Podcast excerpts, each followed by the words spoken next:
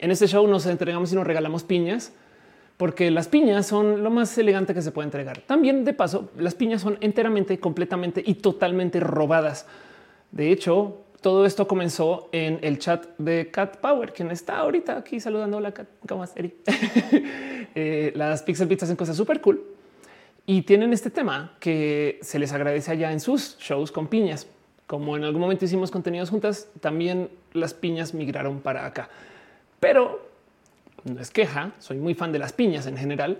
No más que ahora quedó este tema de que las piñas también están aquí y entonces se celebra. Pero vengo a invitarles a añadir un emoji más al show, porque es una de estas cosas que eh, nada, pues que arrancó ahí en, redes. René hace nada estaba tuiteando que los aplausos son mariposas porque hacen así. Entonces vengo nomás a decirles que si quieren también hacer uso de las mariposas, nadie se va a quejar. Pero para todo lo demás, arranquemos el show y démonos mucho cariño.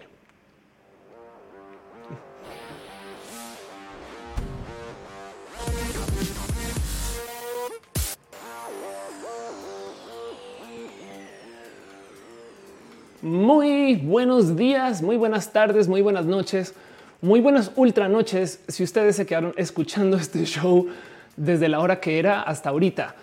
De hecho, hoy oficialmente estoy comenzando media hora tarde porque ya se acumuló la vagabundería del año. ¿Qué pasa? A lo largo del año, Roja se vuelve este lugar donde pues, técnicamente ya nos sabemos, ya nos conocemos, ya sí, siempre hasta ahora. Entonces yo comencé a añadirle unos 15 minutos por si acaso, no, y luego 20 minutos y ya vamos en media hora. De hecho, por eso es que también me gusta mucho el de tener roja al final del año para darnos un pequeño descanso, asegurarnos que todo esté bien. Y exacto, justo estamos viendo muchas mariposas en el chat. Em, gracias a René que está hablando de las mariposas de modos muy bonitos hace muy poquito en redes. Y también de paso les voy a decir algo. Em, las mariposas siempre se me han hecho una muy, muy, muy, muy, muy bonita analogía del tema trans. Digo, no es obligatorio, nomás que soy muy fan soy muy parcial al tema de las mariposas. Entonces por eso salí tan emocionada con las cosas bonitas que pone René en Twitter. Pero como sea, de todos modos, estamos aquí para platicar. Yo creo para la gente que todavía no sabe qué onda con Roja. Roja es una conversación más que un show. Es una reunión semanal, es un espacio para darnos un poquito de cariño y amor que yo solita hago los cambios de cámara. Vengo aquí, les saludo, leo el chat, tengo pantalla con el chat allá, tengo pantalla con el chat aquí, y encima de eso tengo también acá varios otros modos de platicar con ustedes. Pero bueno, estamos transmitiendo en vivo a twitch.tv diagonal of course, a facebook.com diagonal of course y a youtube.com diagonal of course, en cuyo caso nomás eh, me gustaría recordarles que por eso es que el chat aquí está mezclado. O sea, aquí vamos a ver, aquí está Facebook, que luego aparecerá alguien por ahí de Twitch, aquí está YouTube, mientras que en sus plataformas en particular solamente están leyendo el chat parcial no pasa nada. Hagan uso del chat donde quieran, sobre todo si quieren hacer uso de ese chat para poner super chat, abrazos financieros eh, y demás. Se agradece mucho. Como por ejemplo, Pollo Rico Pollo que deja ya un abrazo financiero. Muchas gracias. Y dice, ¿dónde recomiendas vivir en la Ciudad de México? Yo solo tengo un consejo para eso y es exactamente encima de tu oficina o en la cuadra o a la vuelta, porque hay lugares muy bonitos, pero si puedes salir y llegar a tu casa así, no sabes el hack cabrón que le estás haciendo a la vida. La verdad es que la Ciudad de México es muy bella de millones de modos, entonces em, depende de lo que vayas a hacer también. No sé si ustedes quisieron dejar sus recomendaciones de dónde sería bonito vivir en la Ciudad de México. Toda mi vida en la Ciudad de México eh, yo no he hecho más sino migrar y mover. He vivido en muchos lugares, entonces tengo millones de opiniones, pero mi única paz la encontré cuando me acerqué al trabajo. Como sea, de todos modos, piñas y mariposas para ustedes. Celebremos la mariposa como el símbolo internacional del cambio y la transición o algo así. Samacot dice que vio el trabajo remoto en la Ciudad de México. Exacto. Como buen show del Internet, en este caso lo que vamos a hacer es leer el chat. Hay gente que todavía se sigue quejando de eso y entonces yo creo que no usan TikTok o Instagram o YouTube Live o Facebook Live o Twitch o, no usan el Internet. Yo no entiendo, no, sé por qué me dicen, pero ¿por qué lees el chat? Y es porque, pues, porque no es porque de eso se trata. Güey, es de venir y saber que aquí en el chat está Jorge García Benítez, Mafer Bauna, chica, Ale Carrejí, quien dice Oli, Aldo Aguilar, que está mandando ranitas. Jocelyn, que manda eh, mariposas. Edinson Tarazona también manda maripositas. Este Leonora Póndigo. Em, gracias, gracias de verdad. Dicen, ¿qué onda con Roja? Roja soy yo. De hecho, hace nada conseguí, es más, les voy a mostrar nomás porque em, Me, hace bonito esto. Nos ubican a la gente chida de Moro Hats. Moro Hats es gente que hace sombreros y me regalaron un, sombrerazo espectacular. Eh, y les hice un pedido. Les dije quiero un sombrero rojo tejano que diga roja. Entonces estoy mega spoilereando las cosas, pero fue algo más o menos así. Hacen sombreros a la medida por si les interesa. En una pasadita eh, tiene una cantidad ridícula de colores y hay una cantidad de gente que ocupa estos sombreros morhats. El mío dirá roja, roja de la roja. Ahí les dejo. Eso es lo próximo que viene en mis outfits. ¿Qué onda con la roja? Pues que roja se trata acerca de millones de cosas. Ahora, de paso, este show va a durar mucho tiempo. Mucho, o sea, vamos a estar acá tres horas quizás y entonces en ese tiempo les invito a que si ustedes, sobre todo hoy, hoy más que nunca, si ustedes consumen algo mientras ven roja, adelante. Por favor, tómense su tiempo de darse gusto, denle gusto al gusto. Eh, siéntense ustedes en casa, porque seguramente están en casa, excepto Kat, besitos, te quiero. Háganse como que muy a corazón de que hoy la vamos a pasar bien, nos vamos a acompañar. Es más, piensen ustedes en esto. Si ahorita van a cenar, levanten la mano en el chat. ¿Cuánta gente está ahorita comiendo algo? Déjense de consumiendo, comiendo. ¿Cuánta gente está comiendo? Em, ahí les dejo que si más de una persona lo dice que, o sea, nos dice que sí, entonces en esencia estamos en una gran mesa donde estamos compartiendo la cena.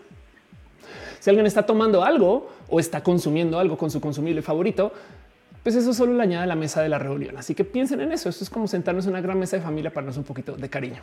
En el chat aparece Jorge García Benítez y dice estoy en proceso de hacer un oxímetro ajustable para tonalidades de piel. A mi profe no le convenció. Wow, qué locura. Mira, creo que hay hasta prensa en eso, pero bueno, Lilith dice yo estoy cenando. Eh, ya veo manitas arriba también. Eh, Andy Erika dice yo sigo en trabajo, pero les acompaño con la tisana. Perfecto. Lore Farías dice yo estoy en el trabajo. Ya veo varias personas que en el trabajo. Jocelyn también lanzó la manita. Ven, exacto, exacto. Estamos en una gran mesa de familia dándonos un poquito de cariño y amor. Y entonces todavía no hemos comenzado el show formalmente. Cuando arranque lo sabrán, sobre todo porque la música de fondo cambia y vamos a hablar del tema de lo que hay acá. Ahora yo no puedo arrancar sin primero darle las super turbo hiper mega gracias a la gente chida que apoya este show. Uno por compromiso y dos porque les quiero hay gente que está suscrita en el Patreon, que por si no ubican Patreon es una plataforma donde pueden dejar donativos sin depender de la plataforma. ¿Qué quiere decir esto? Que si YouTube se va al carajo, me desmonetiza, me dice un día, Ofelia, no me gusta cómo te vistes y entonces Twitch luego me desconecta de las redes y eh, por algún motivo entonces eh, ya no me dejan publicar nada. Patreon está ahí para, por, pues, para poder seguir monetizando y eso lo agradezco mucho y en eso la gente que suscribe ahí les dejo todo mi corazón como siempre, mi compromiso con ustedes. Un abrazo a Guillermo Lamfar, Simha Harajicheja, Aflicta, Ana Navarro, analógicamente, Patreon desde tiempos inmemorables, Choc Cuevas, Francisco Godínez, Ignis 13, Pollo Rico, Pollo, quien está en el chat preguntando de la Ciudad de México, y Trini P también, quien es este, pues mucho amor y cariño para ustedes. Em, no porque lleguen ustedes eh, solo al show y no al Patreon, quiere decir que entonces se les considere menos, no más que me gusta leer los nombres de la gente que está suscrita, solo porque pues gente intensa. Gracias. Su intensidad se aprecia mucho. De todos modos, evidentemente el mero hecho que lleguen ya es suficiente. Es como que si un poquito de güey, qué chido, qué chido saber que ustedes están acá. Está en el chat. Este Denis pasando el enlace del Patreon. Muchas gracias. Aflicta también está compartiendo enlace. Gracias de verdad. Ale chica también. Marco Rodríguez dice que está tomando cafecito. Gustan. De paso, yo, yo sí gusto. Tengo mi propio café acá que me lo trae nadie más y nadie menos que la vaquita patrocinadora. Se asegura que el show esté muy bien hecho. Pero bueno, dice en el chat, eh, provechito, André Muñiz dice a todas las personas que estén comiendo. Talia Roman dice, trabajando en casa, me prometí trabajar solo tres horas para dormir. Así que la duración perfecta de la roja, qué chido. Em, y dice Bat Ingeniero, ese ahí atrás es Robocop. Sí. Y tengo una historia con este Robocop. Me lo regaló una amiga trans y ya no está acá y em, es muy nerd ella. Fue muy nerd ella. Y entonces lo guardo ahí como parte de mis recuerdos de la vida. Pero bueno, en fin, hay gente que está suscrita desde el eh, eh, YouTube Quisiera super dar las gracias. Un abrazo súper especial a Leonardo Tejeda, Edgar Riego, a Aflicta, Mariana Ramón Galvez, Luis Maclach, Aranza el Carlos Como, Andrew BT, Mike Lugo, Brenda Pérez Lindo, Val Valentina Perruno, H, Tecroso, Veleta, Metecroso, Perruno, H, Salulio que del Lun, Sam Silva Flores, Josué Cortés, Afrodita, Borracha, a Lucero Quilla, Ale Galván, Pasos por Ingeniería, que tiene un canal de YouTube bien chido, Víctor Hugo con el Calderón, Gibran Rivera, Pollo, Rico Pollo, Gabriel Mesa, Maite Turral de Farias, Ana Alejandre, Germán Briones, Adrián Alvarado, Héctor F. Arriola, Cristiano Franco, Úrsula Montiel, Yadeloy, Ralfón Pérez, Arroyo, Cruz, Uric Bondar, Fernando Rivielo, Katza, Azucena Baeza, Jessica Díaz, Cintia Kent, Stephanie Alanis B, Miss Wiz 02, Nulfo García, Alejandro Ortega, Pamela Gutiérrez, Mavila Morales, Pablo CG, Newsmake, La Rama del Koala, Jerónimo Quintero, Irene RN, Gustavo Rocha, Manuel Marroquín, Talía de Montserrat, René Alberto Ortega. También abrazo a Angie Arias, Becky Santo, yo Jorge Díaz, exactamente Lucia Fernanda Ansures, René Marroquín, Hora GR, Daniel Vargas, Wendy, Flavio Mandallo, Sir Hernández, a Mercado, Magdalena Álvarez, a César Imperator, Andy Mejía, Luis Rodarte, Álvaro Bobski, Sol Media Studio, Natrosada, David Torres, Stephanie Fanny, Great Dragonian, Néstor Maldonado, Donovan del Valle, Loon 07, la gente chida que está suscrita ahí en el YouTube. Pollo Rico Pollo dice: Tengo trabajo remoto, qué chido. Mateo Galarza dice: En esta parte siempre te pongo a 2X en YouTube. y me quedo como el meme de Eminem y las que rezan, no padre nuestro que estás en el santificado a tu nombre. Em, dice Ana Mar, ya por la pista de rap, ya me toca a esta altura. Prometo que el próximo año juego un poco más con eso. Tengo que rehacer y rediseñar un poquito roja. Ahí dice: Si tuviera dinero, te haría mi dinero. Veo tu Patreon con tristeza. Sabes qué? No, no, no necesito. Eh, gracias por ofrecerlo. Eh, con que estés aquí, eso ya es suficiente. Y les voy a decir por qué, porque además este show de nuevo, como es un show con chat, es una conversación. Si ustedes no llegan, no hay show. Saben? Entonces, el mero hecho de que estén aquí ya es un regalazo. Eso para mí es un súper especial. Yo, yo eh, cuando cierro lo roja, le doy dos o tres así como minutitos de agradecerle a las lunas que ustedes estén aquí. Y la verdad es que para mí es muy especial. Entonces, em, se agradece mucho que dejen abrazos financieros, pero me hecho que lleguen y que estén en el chat. Uf. En fin, dice Fernando Cernas, el rap del Patreon. Exacto. Eh, una pista del rap del Patreon. Ana Mar dice: invita a un rapero. Wow, qué buena idea. Uf, pero es que el tema es que los, nombres cambian cada show. güey. Pero sí podrías bueno, dar vueltas. es el caso. También hay gente que está suscrita en el Twitch. Este, si quieren, pongan mariposas en el Inter. Un abrazo a cada Brett, Mauaranda, Nico, Bruno, Bruno, la Bravu. Soy Daniel Luna, Ceres, Antonio Serna, Kiame 007, Ana Crayola, Chispa, Doctor Evil, Game Bajo, Garna, Chita, Bellona, Gordita, Dale Caro, Musicarina, Ro 3995, Jesús López, Meriwichi. También un abrazo a Fausto, Ceturino, Aflicta, In Luis 1917, vía Enix, Natu from Co, Artist Row, Irma Bajo, BP, J. Felipe, el señor Geek, Café Iguana Oax. También a El Caldito, Kevin Arnold 780, a Julián Galo 6, Antarctic Penguin, Iván Sierra 88, Nath, Alex Steven, Amber Caramelo y Miel de Crazy, Licosignio, Gaspar Rosales, Hígado de Pato, Sacocu 666. Sí, solo sí, pero no sin UABC, Mejía Art, Crowbite, Nekashi Morfina, Los Sánchez Corbe, Mejiller Hangaf, Ana Yancy, Coconut Nora, Adrenalina, Diana Kroll, 5, Fernanda Alexa y a Flavio Cira. Hay gente que está suscrita desde el Twitch, también la gente que está en el Facebook. me doy una pasadita nomás para leer sus nombres porque se les agradece mucho que estén ahí desde el Facebook. Facebook es una plataforma bien rara y el mero hecho de que se hayan logrado hacer supporters en Facebook, ya se lo admiro mucho. En adelante que esto represente que me están dando cariño y amor financiero también. Un abrazo a Marisela López Lozano, Marilino Chá Rodríguez, Sand Abella, Gustavo González, la gente chida del Facebook. Pero bueno, eso son ustedes. Eripe dice: Hola Roja. Dice eh, Rodríguez que si está en la ciudad de Aguascalientes. Claro que sí. Aquí me está dejando mariposas. La gente que se está preguntando con las mariposas. Em, voy a dejar aquí el, el tweet. Em, los aplausos son mariposas. y son de las cosas bonitas que le dio mucho tiempo. Luciana dice de qué son los tatuajes de la mano.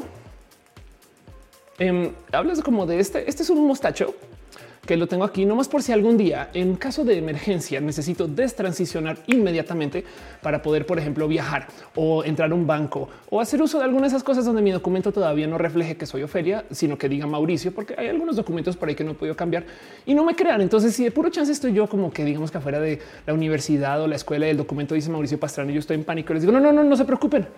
Aquí estoy.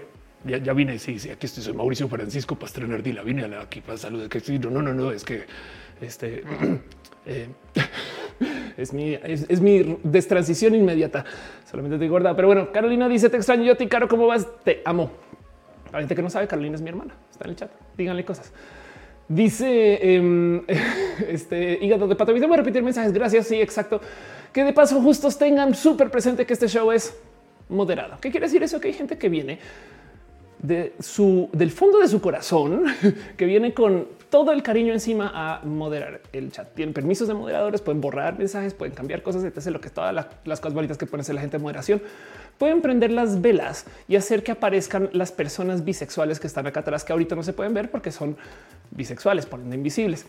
Pero sepan que la gente chida del team de moderación son Caro, Uva, Uriel, Fabián, Monse, Jesse, Tutix, el hígado de pato que anda por ahí, Denis, bueno, todos andan por ahí, Aflicta, Inisa, Gama, Volantis. Cada persona en team de moderación tiene algo que está haciendo. Por favor, conózcanles, sepan quiénes son, sepan exactamente qué hacen. Piñas y mariposas para el team de moderación. Aplausos y abrazos para ustedes. Crianaz, este, gracias por decirlo. Sherwin dice: Me encanta verte. Mí, a ti también, por supuesto. Em, dice eh, Castle, son como los lentes de Clark Kent. Exacto. Hola, ¿qué tal? Dios, fue una invitación muy rápida para ver a Mauricio Francisco. Rocío Amaranta, Amaranta dice saludos a la hermana de Ofelia. Te queremos mucho. Sí, claro que la queremos mucho. Deja en el chat. Em, Fernando Cernas un abrazo financiero y dice datos sobre las piñas. El baile más popular de la guelaguetza de Oaxaca es flor de piña, donde se baila sosteniendo una piña sobre el hombro. Y es que cuando yo digo que las piñas son elegantes, no es choro el tema es que las piñas no se conseguían fácilmente antes. Hoy en día ya somos personas malcriadas porque podemos comprar tenis hechos en China y consumirlos en Argentina, no sé. Pero ahora eh, eh, ya damos por hecho que todo el mundo consigue piñas en una época, no? Está hablando de 1890, me explico. Y por consecuencia, entonces tener piñas era de lo más exótico que había. Y de ahí viene este cuento de que hay muebles que tienen piñas ahí puestas, porque eso es como para decir eh, este, que, son súper de lujo, como las piñas. Es más, en WandaVision, en el primer episodio, que es como en los 50 más o menos, en algún momento todavía se regalan una piña porque es una seña de opulencia, no es como súper importante. Y pues hoy en día también las piñas siguen siendo importantes, a menos que viva en Argentina, en cuyo caso no le den piñas a nadie que no se lo merezca. Eliud Delgado dice, ya listo para cenar mientras ñoñamos. Muy bien. Rocío Amaranta dice eh, gracias con es el caballo de rodeo de Oaxaca. Salen todas las bodas. Denise dice felicidades aflicta en la semana pan. Ah, estamos celebrando la pansexualidad. Claro que sí. Este show, este show no, discrimina, eh, por supuesto. y aquí celebramos también a la gente pan y bisexual por igual. Como le ven? Lo siento si a alguien, a alguien no le gusta esto. Fantomas Sabel dice ananá. Exacto. Así se dicen las piñas en Argentina o, o al revés. Pero bueno, igual como sea, ya saben, este sí, sí, hoy, hoy quisiera invitarles a añadir un emoji más a la emojipedia del show. Mariposa también, este, si mal no estoy, es una de esas palabras que se usa para decir jotear, no mariposón, esas cosas. Pero bueno, por ahí de le dice: Recuerden, amigos, si un día sienten un fantasma, si un día sienten un fantasma en casa, no se preocupen, capaz es solamente una persona bisexual pan. Exacto, exacto. Miren, ¿cómo sabemos? Que la gente de fantasma no está en casa así golpeando la puerta para decir la dejaste abierta, pendeja. No me explico. Es como de estás en la cama, pum, se oye la puerta y es como de ah, claro, tengo que ir a cerrarla, pero no un fantasma me quiere asustar. No, no te quiere asustar, te quiere decir que vayas y la pongas y la amarres bien. Güey, no, se están siendo amables. O sea, dejamos los cubiertos ahí encima de la mesa, guárdalos y los tiran a piso. Saben? O sea, es que no tiene más cómo comunicarse, no? Quizás puede ser por ahí la cosa. Hígado de pato dice vamos a resignificar la mariposa y convertirla en aplausos. Exacto. Por eso me gusta mucho, mucho, muchito esto que pone René, porque me, me lleno de tierno. Pero bueno, en fin, hoy quiero platicar de un tema en particular que em, no sé, que quería hablar desde hace muchos ayeres y que quería literal discutir con ustedes. Wow, Fernando Cernas dice en náhuatl mariposa es papalotl, igual que papalote. Aldo Aguilar dice ha sido santuario de las mariposas monarca. No, Ale chica, porque dice los roomies bisexuales o fantasmas de la casa no cooperan con la renta. Eso es verdad. Em, y ahora cómo vamos a solucionar eso es todo un tema, no? Pero bueno, en fin. Hoy quiero hablar entonces justo de un tema en particular que tengo acá muy atravesado desde hace muchos ayeres. Perdón con mi hermana que está en el chat todavía. No sé si sigues viendo o con mi madre que también a veces viene a ver el show, pero em, porque esto de el fumar me marcó. Yo espero que en mi familia esto no sea sorpresa si están viendo. Si no están viendo, pues lo se enterarán porque lo he dicho millones de veces y me causó todo tipo de raros pensar acerca del fumar. Yo también intenté fumar creciendo, pero em, tengo ahí como este tema muy atravesado porque ha significado millones de cosas para mí. Y luego el motivo por el cual lo quiero hablar es porque a veces cuando yo hablo con gente acerca de la vida LGBT y me dicen es que no puedes obligar a que la sociedad cambie esas cosas, no? Y luego me cae el 20 de no es que sí, sí hemos hecho estos cambios. Cuando yo crecí era súper aceptado fumar y ya no, aunque sí sucede. Entonces, claro que podemos enseñarle a la sociedad global acerca de cambios en el cómo nos comportamos. Uno de estos es nuestras actitudes hacia el cigarro. Entonces, quiero hablar de esto, pero ojo, no quiero juzgar a nadie y lo voy a seguir diciendo 200 mil millones de veces. No quiero juzgar a nadie por consumir absolutamente nada. De hecho, si ustedes quieren fumar ahorita, adelante, por favor. Pero el punto es que quiero platicar este tema porque es otras cosas que tengo que como enredadas de las que quiero hablar.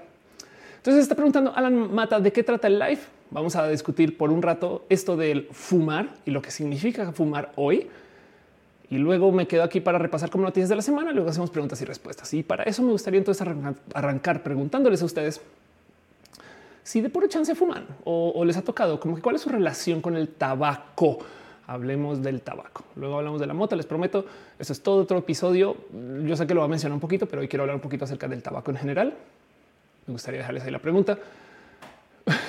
y el hígado de pato dice: Estoy vapeando en seco, Así como rascando el vape, no así de algo tiene que prender. Eso me gustaría preguntarles y arrancamos este show.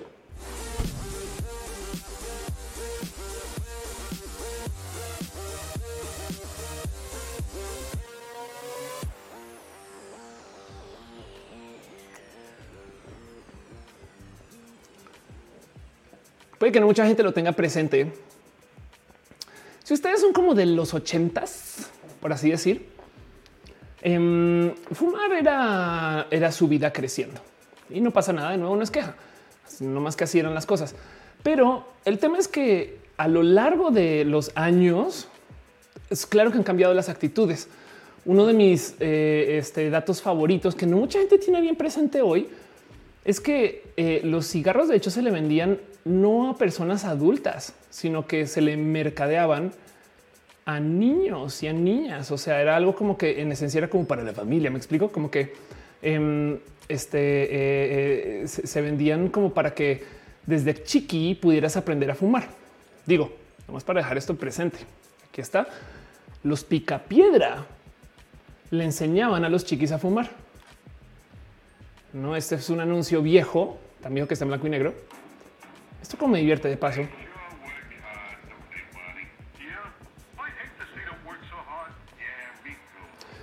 No, no más ojo, como este, este anuncio donde se está, diciendo, uy, mira cómo trabajan de duro las señoras de la casa, ¿no? Y vean esto, chequen.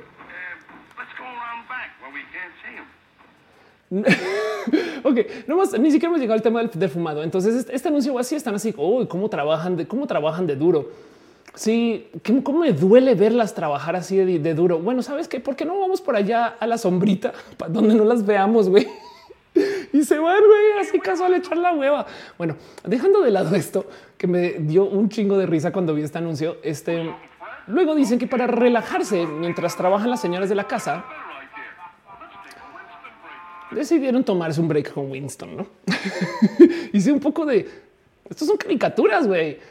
Y entonces em, esto salta un poco de claro, es que así era. Aida Julián dice cuenta uno al día para que entiendan qué tan presente era el tema. Este, o sea, digo, el, hecho de que los cigarros estaban hechos para niños, yo creo que mejor se puede eh, ilustrar con esto, que existía este personaje que no mucha gente conoce hoy. Esto es bueno. sí, no sé si no les gusta el. Sí, exacto. No mucha gente consume, pero es como de esto existía y de paso funcionaba muy bien. Em, pero uh, chequen esto. Esto, esto, esto es una entrevista muy bonita que se hizo en el 88 acerca de la, la jornada de no fumar.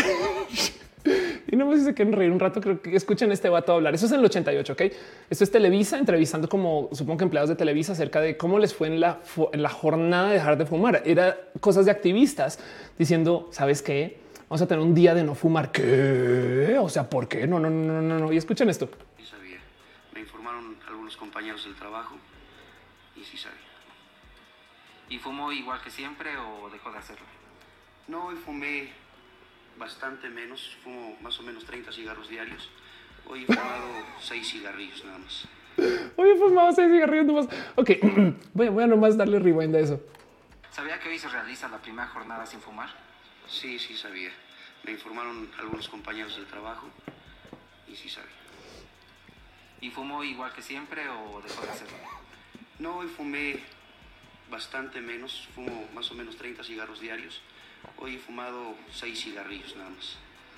Y el güey está así casual. ¿eh? Lo que más risa me da todo esto es que el primer comentario dice dejen un like por el vato de los 30 que ni siquiera conoció YouTube, güey. gente culera, güey. Pero bueno, eh, puedo seguir con esto. La verdad es que eh, sí es verdad que hoy en día fumamos medianamente menos y fumamos es un decir, porque em, luego hay gente que sí mantiene este ritmo. De hecho, en la cultura, ojo, de nuevo, no quiero juzgar a nadie por fumar. ¿eh? Solamente quiero dejar ahí presente que siento yo que antes sucedía más. Era muy fácil encontrar gente que fumara a todas horas en todos lados y hoy en día como que no tanto. Aunque capaz y lo que se fuma, em, lo que se consume de nicotina es muy similar hoy. A ver nomás qué están diciendo ustedes en el chat, porque veo de todo. Algo de vértigo dice, yo creo que ya se ven está vivo. Eh, dice Meldak Dragmire, fumé tabaco por más de 10 años, intenté dejarlo mediante voluntad. Fue difícil después del vaporizador y recaí. Em, el siguiente paso fue dejar poco a poco el vape, pero por ahora estoy muy feliz. Qué chido. Eh, Metzley dice: Yo dejé fumar hace 11 años gracias a un tratamiento láser que te duerme en el hipotálamo. Madre mía, no te pueden borrar otras cosas con eso. Suena divertido. Menos mal funcionó. Me alegro. Este eh, eh, qué raro que suena eso, pero que, que, dice sus pulmones son puro alquitrán. Oscar que dice: Yo no fumo, pero me gustan las pipas y los cipos. No bebo solo para brindar. El Burning Core dice cómo que dejamos de fumar. Aún fumo una cajetilla pequeña cada dos meses. Sí, pero no 30 al día. Sofía Edo dice me doy cuenta que el mundo se divide en dos tipos de personas que fuman marihuana, las que fuman tabaco em, y ambos tienen razones para que no les guste la otra. Sí, claro, sí, por supuesto. Este dice Jordano, yo fumé en como nueve años, lo dejé principalmente por la ansiedad. Resultó que mi ansiedad era causada por la cafeína. Sí, se supone que la nicotina este, actúa en contra pero bueno, digan ustedes si saben más. María Tapia dice me gusta, pero tía Pa dice me gusta este tema. Yo comencé a fumar hace tres años desde que me iré a Perú, soy venezolana y me encuentro en México. Realmente siento que no puedo dejar de fumar, pero al mismo tiempo me genera muchísimo poder hacerlo eh, delante de la gente. O sea, pero se dice solo fumo el fin de semana, pero me fumo una cajetilla. Y Cara dice: Yo no entiendo cuál es el placer de fumar. Nunca lo entendí. Es un consumo, sabes, Caro. La verdad es que no hay que entenderlo. Nomás eh, pues es, un químico que, que hay, o sea, que, deja sus beneficios para algunas personas, para otras personas no tanto. Lo que sí es verdad es que em, hay como estos como espacios psicológicos del ok, ya soy fumador o fumadora, fumadore, em, como por ejemplo, yo ya compro mis cajetillas, no como que e, existe este concepto de la persona que fuma social. Entiéndase que en esencia no compra sus cigarros eh, sino que se los pide a la gente o que compre de a sueltos, no? Versus el yo ya compro los míos y entonces yo me, doy como mi, propio consumo y no pasa nada. No, no quiero juzgar a nadie por hacerlo, solamente quiero que, presente que, de ahí entonces se pasa el cada cuánto, dónde, en qué lugares, etc. En el trabajo mucha gente ya no fuma, antes era normal. Eh, en el transporte público mucha gente no fuma, antes era normal, ¿no? y todavía vemos personas como de vez en cuando pero se habla de muy pocos cigarros a comparación de lo que sucedía antes. Entonces claramente hubo un cambio. Em, y, es que el tema es que la historia del cigarro es larga y pesada. No, yo creo que lo más importante para entender o analizar de esto es la historia de un personaje que se llama Edward Barnes, quien em, por si no lo ubican, en esencia este personaje, eh, yo debería dedicar un roja solamente a Edward Bernays, em, quien es uno, como dice acá, padres de las relaciones públicas. Y el tema es que Barnes se inventó el cómo promocionar el cigarro. Ahora, ustedes pueden que no lo sepan, pero Barnes, quien es este personaje, es sobrino de Freud. Y entonces a eso de cambio de siglo, entrando a 1900, 1910, por ahí en esa época, él tomó todo eso de lo que estaba trabajando Freud en su momento acerca de cómo se comporta la gente y decidió aplicarlo al marketing. Entonces, si quieren verlo, o sea, si de por sí Freud ya deja todo tipo de dudas acerca de la vida, de lo que dice, lo que hace, cómo se comporta, podemos hablar millones de, de cosas mal con Freud este es el Freud malvado. Eh, Barnes, de hecho, hizo millones de cosas em, literal peores porque tomó este como estudio, trabajo y lo volvió marketing. Ahora, ¿qué fue lo que fue lo que hizo Barnes? Decidió volver personal esto de la comunicación del consumo. Antes de que llegara este chaval, igual alguien se lo iba a inventar, pero antes de que llegara este chaval, más o menos a la hora de comprar cosas, te las ofrecían de nuevo, más o menos, como con un mira, esto es lo que hace. Este vehículo que vas a comprar tiene una velocidad máxima de tanto, un frenado de esto, los eh, materiales en los que está construido es tal y tal y tal, ¿no? Y él lo que dijo es, vale gorro, yo quiero comprar el vehículo porque me hace sentir bien, ¿no? Y entonces es lo que comenzó a comunicar. Y su primer gran campaña fue vender el cigarro como un estilo de vida. Entonces, lo que se inventó este personaje, ubican todas estas millones de escenas en el cine donde una morra, luego de eh, hacer el delicioso, luego de coger, se despierta y agarra el cigarro y entonces celebra haberse acostado fumando. Saben como que esa clásica escena de em, este, eh, de, que ahora después del sexo voy a prender un cigarro. Eso, eso se lo inventó el güey y justo se lo llevó como al mundo de la comunicación para decir, mira, no es que no es que tengas que fumar porque el cigarro te va a calmar, tienes que fumar porque eres una persona cool y la gente cool fuma.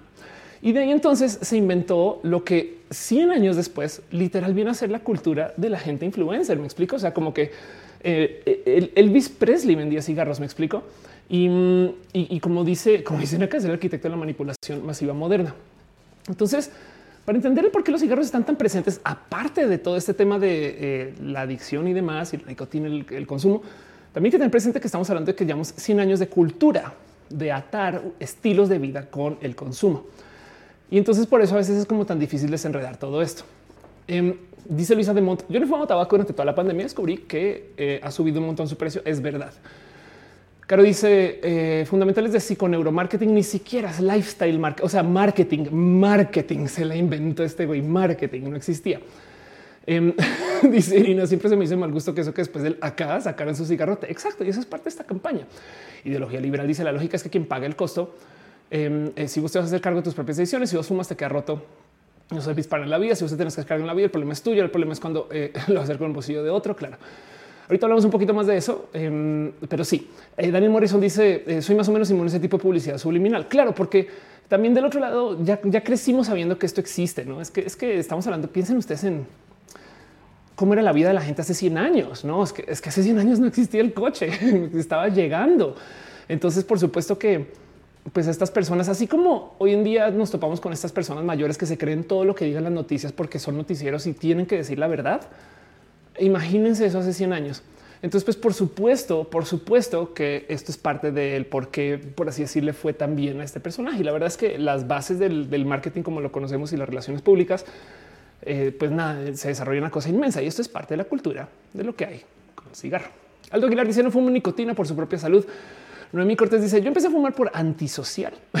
Universidad era gran pretexto para alejarme de las personas. Este, eh, ellos pensaban que yo era muy considerada. Qué cagado porque Em, yo siempre he pensado que el fumar es una actividad muy social, tanto que la gente se acerca acá. Lo mejor es que hoy en día, en la época de hoy, la gente sale a fumar, entonces genera círculos sociales. Em, como dato curioso, yo la gran parte de mi vida siempre anduve con un encendedor en el bolsillo. Yo no fumo y no he fumado, pero siempre tuve el encendedor porque eso me hacía acercarme con gente. Em, y entonces ese era mi truco de fiestas, no como tipo de, alguien tiene un encendedor. Sí, claro, yo. Y entonces ahí te quedas platicando con la gente. Pero en el caso, Dice Julián Galo, los cigarrillos de clavo son la debilidad de muchos, incluyendo hasta que fueron declarados ilegales en Estados Unidos. Black Fly está en chat. Besitos. Gracias por pasar. Patricia Rivera dice cuando estaba en seco había comerciales que tendían la imagen de hombres interesantes. Exacto. Eso también eres, era, era verdad. No tenías el, el vaquero de Marlboro y estas cosas. No dice también en el chat eh, Berta Hernández. Yo ando fumando bastante. Este Eh, perdón, me perdí. Quizás me fumando bastante eh, más justo porque es un ritual social y procuro traer cigarros para regalar. Alguien dice las ganas de fumar me está matando. Espero eh, este no sea muy grave esto de lo que estoy hablando. Para eso, Sonia Elizabeth dice en la adolescencia yo empecé a fumar por eso, sentirme cool hasta que lo se me pegan la ropa. Él dice como cuando compran que el electromagnetismo gareño afecta a nuestro cerebro. Too late. la química de la fecha dice en el 2010 se prohibió fumar en mi uni de hecho, tenía eh, una novia que se ponía a fumar en el marco de la puerta del salón de clases. Ahora le platico a los alumnos que se podía hacer eso y no me creen. Claro. Belén Saavedra dice cierto, es muy social. Yo solo fumo cuando estoy en reuniones. Alexa Jean Jackson dice voy llegando. Yay, qué bonito verte por acá. Este me estoy, eh, tengo que, gracias por pasar. Caro dice hablo del orégano. Este ah, está, preguntando que si fumar orégano este eh, ayuda. ¿Quién? Bueno, mentira. Sí, seguro hay gente que fuma orégano. No lo dudo. Yasmín González dice mi ex fumaba y yo fumé por, entenderlo.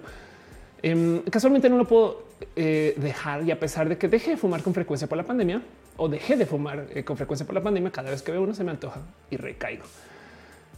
Y dice Ale Carrillo, lo creo de Marlboro, que es toda una fantasía. Claro, sí, por supuesto, es todo un tema eso, ¿no? De paso, como dato curioso, México tiene una historia bien divertida con millones de cosas con el cigarro. Yo creo que la que más eh, me me impresionó. Yo no sé si, si, si sabían, yo, yo, no tenía la más mínima idea, pero está este dicho ¿no? de, chupamos faros. Em, y no sabía qué significaba este cuento del chupar faros, porque siempre, siempre pensé que em, el tema de chupar faros venía de que los faros, pues no sé, como que como que como extraño, yo pensaba, pues faros, viene un coche, el coche te va a atropellar, entonces te chupaste faros. Pues no, resulta que en la revolución antes de que em, literal fueran a, dispararle a alguien, no pelotón de fusilamiento, le dejaban fumarse un cigarro, pero como tenían las manos amarradas, entonces tenía que chuparse el cigarro y el cigarro que por lo general se le daban a estas personas para fumar faros. Entonces de ahí viene dicho chupar faros, este que es una historia, pues bien, en el caso bien mexicano. Hechitivas dice fumar como beber es muy social. Es de esas cosas en las que pienso que si eh, le empiezo a hacer, solo creo que ya tengo problemas. Em, pero bueno, pastel de coco dice solo a mí se me antoja fumar cuando hace frío. Puede que sí. Rax dice yo unos años sin fumar, lo dejé, pues ya me dolía el codo gastando ese dinero en cajetillas. Es verdad. Y es verdad que también se ha puesto mucho más caro.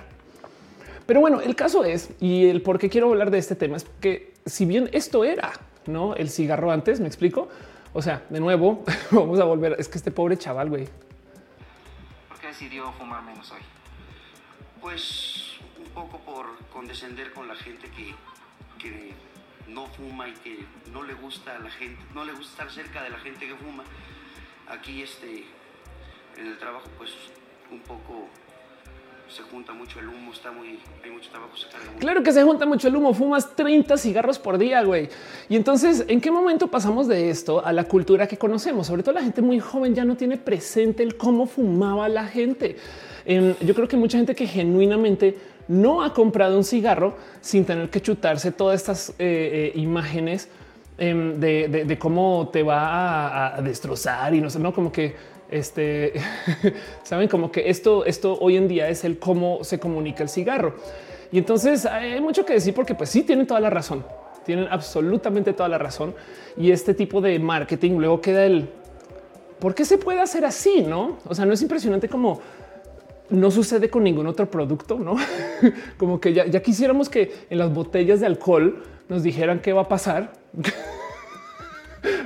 así de, así de, este, eh, eh, harás estupideces hoy, ¿no? No sé, pero el punto es que em, comprar cigarros es hasta violento, ¿no? Como que te muestran estas cosas que, que ya normalizamos, güey. Es que la otra es que veo, o sea, no sé si esto pasa en sus países, pero el tema es que en México y también en Australia, cuando yo vivía allá, te tapaban las cajetillas con bueno, te tapan ¿no? con estas fotos de, en esencia esto y, y, esto pues ya lo normalizamos. Esto, esto es el mundo en el que mucha gente Em, se crió, dice Cinef, que, que no engorda, mata. Se supone que mucha gente este, eh, fuma con la comida por algo, algo, Hay una relación ahí, pero no sé exactamente qué es.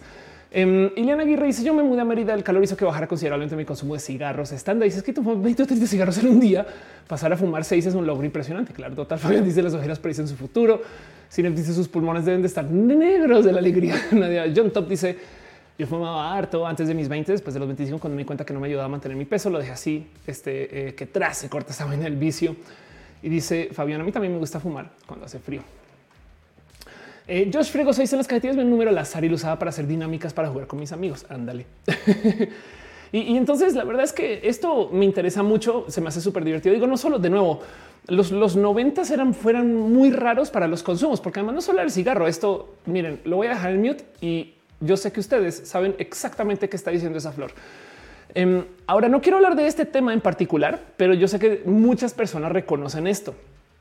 Si ustedes no son mexicanos mexicanas, esto es una campaña antidrogas. Y esto era en esencia el cómo le querían comunicar a la gente que no consuma drogas por medio de decir al mundo que el mundo de las drogas te hace ver plantas que hablan, güey, que sería lo máximo.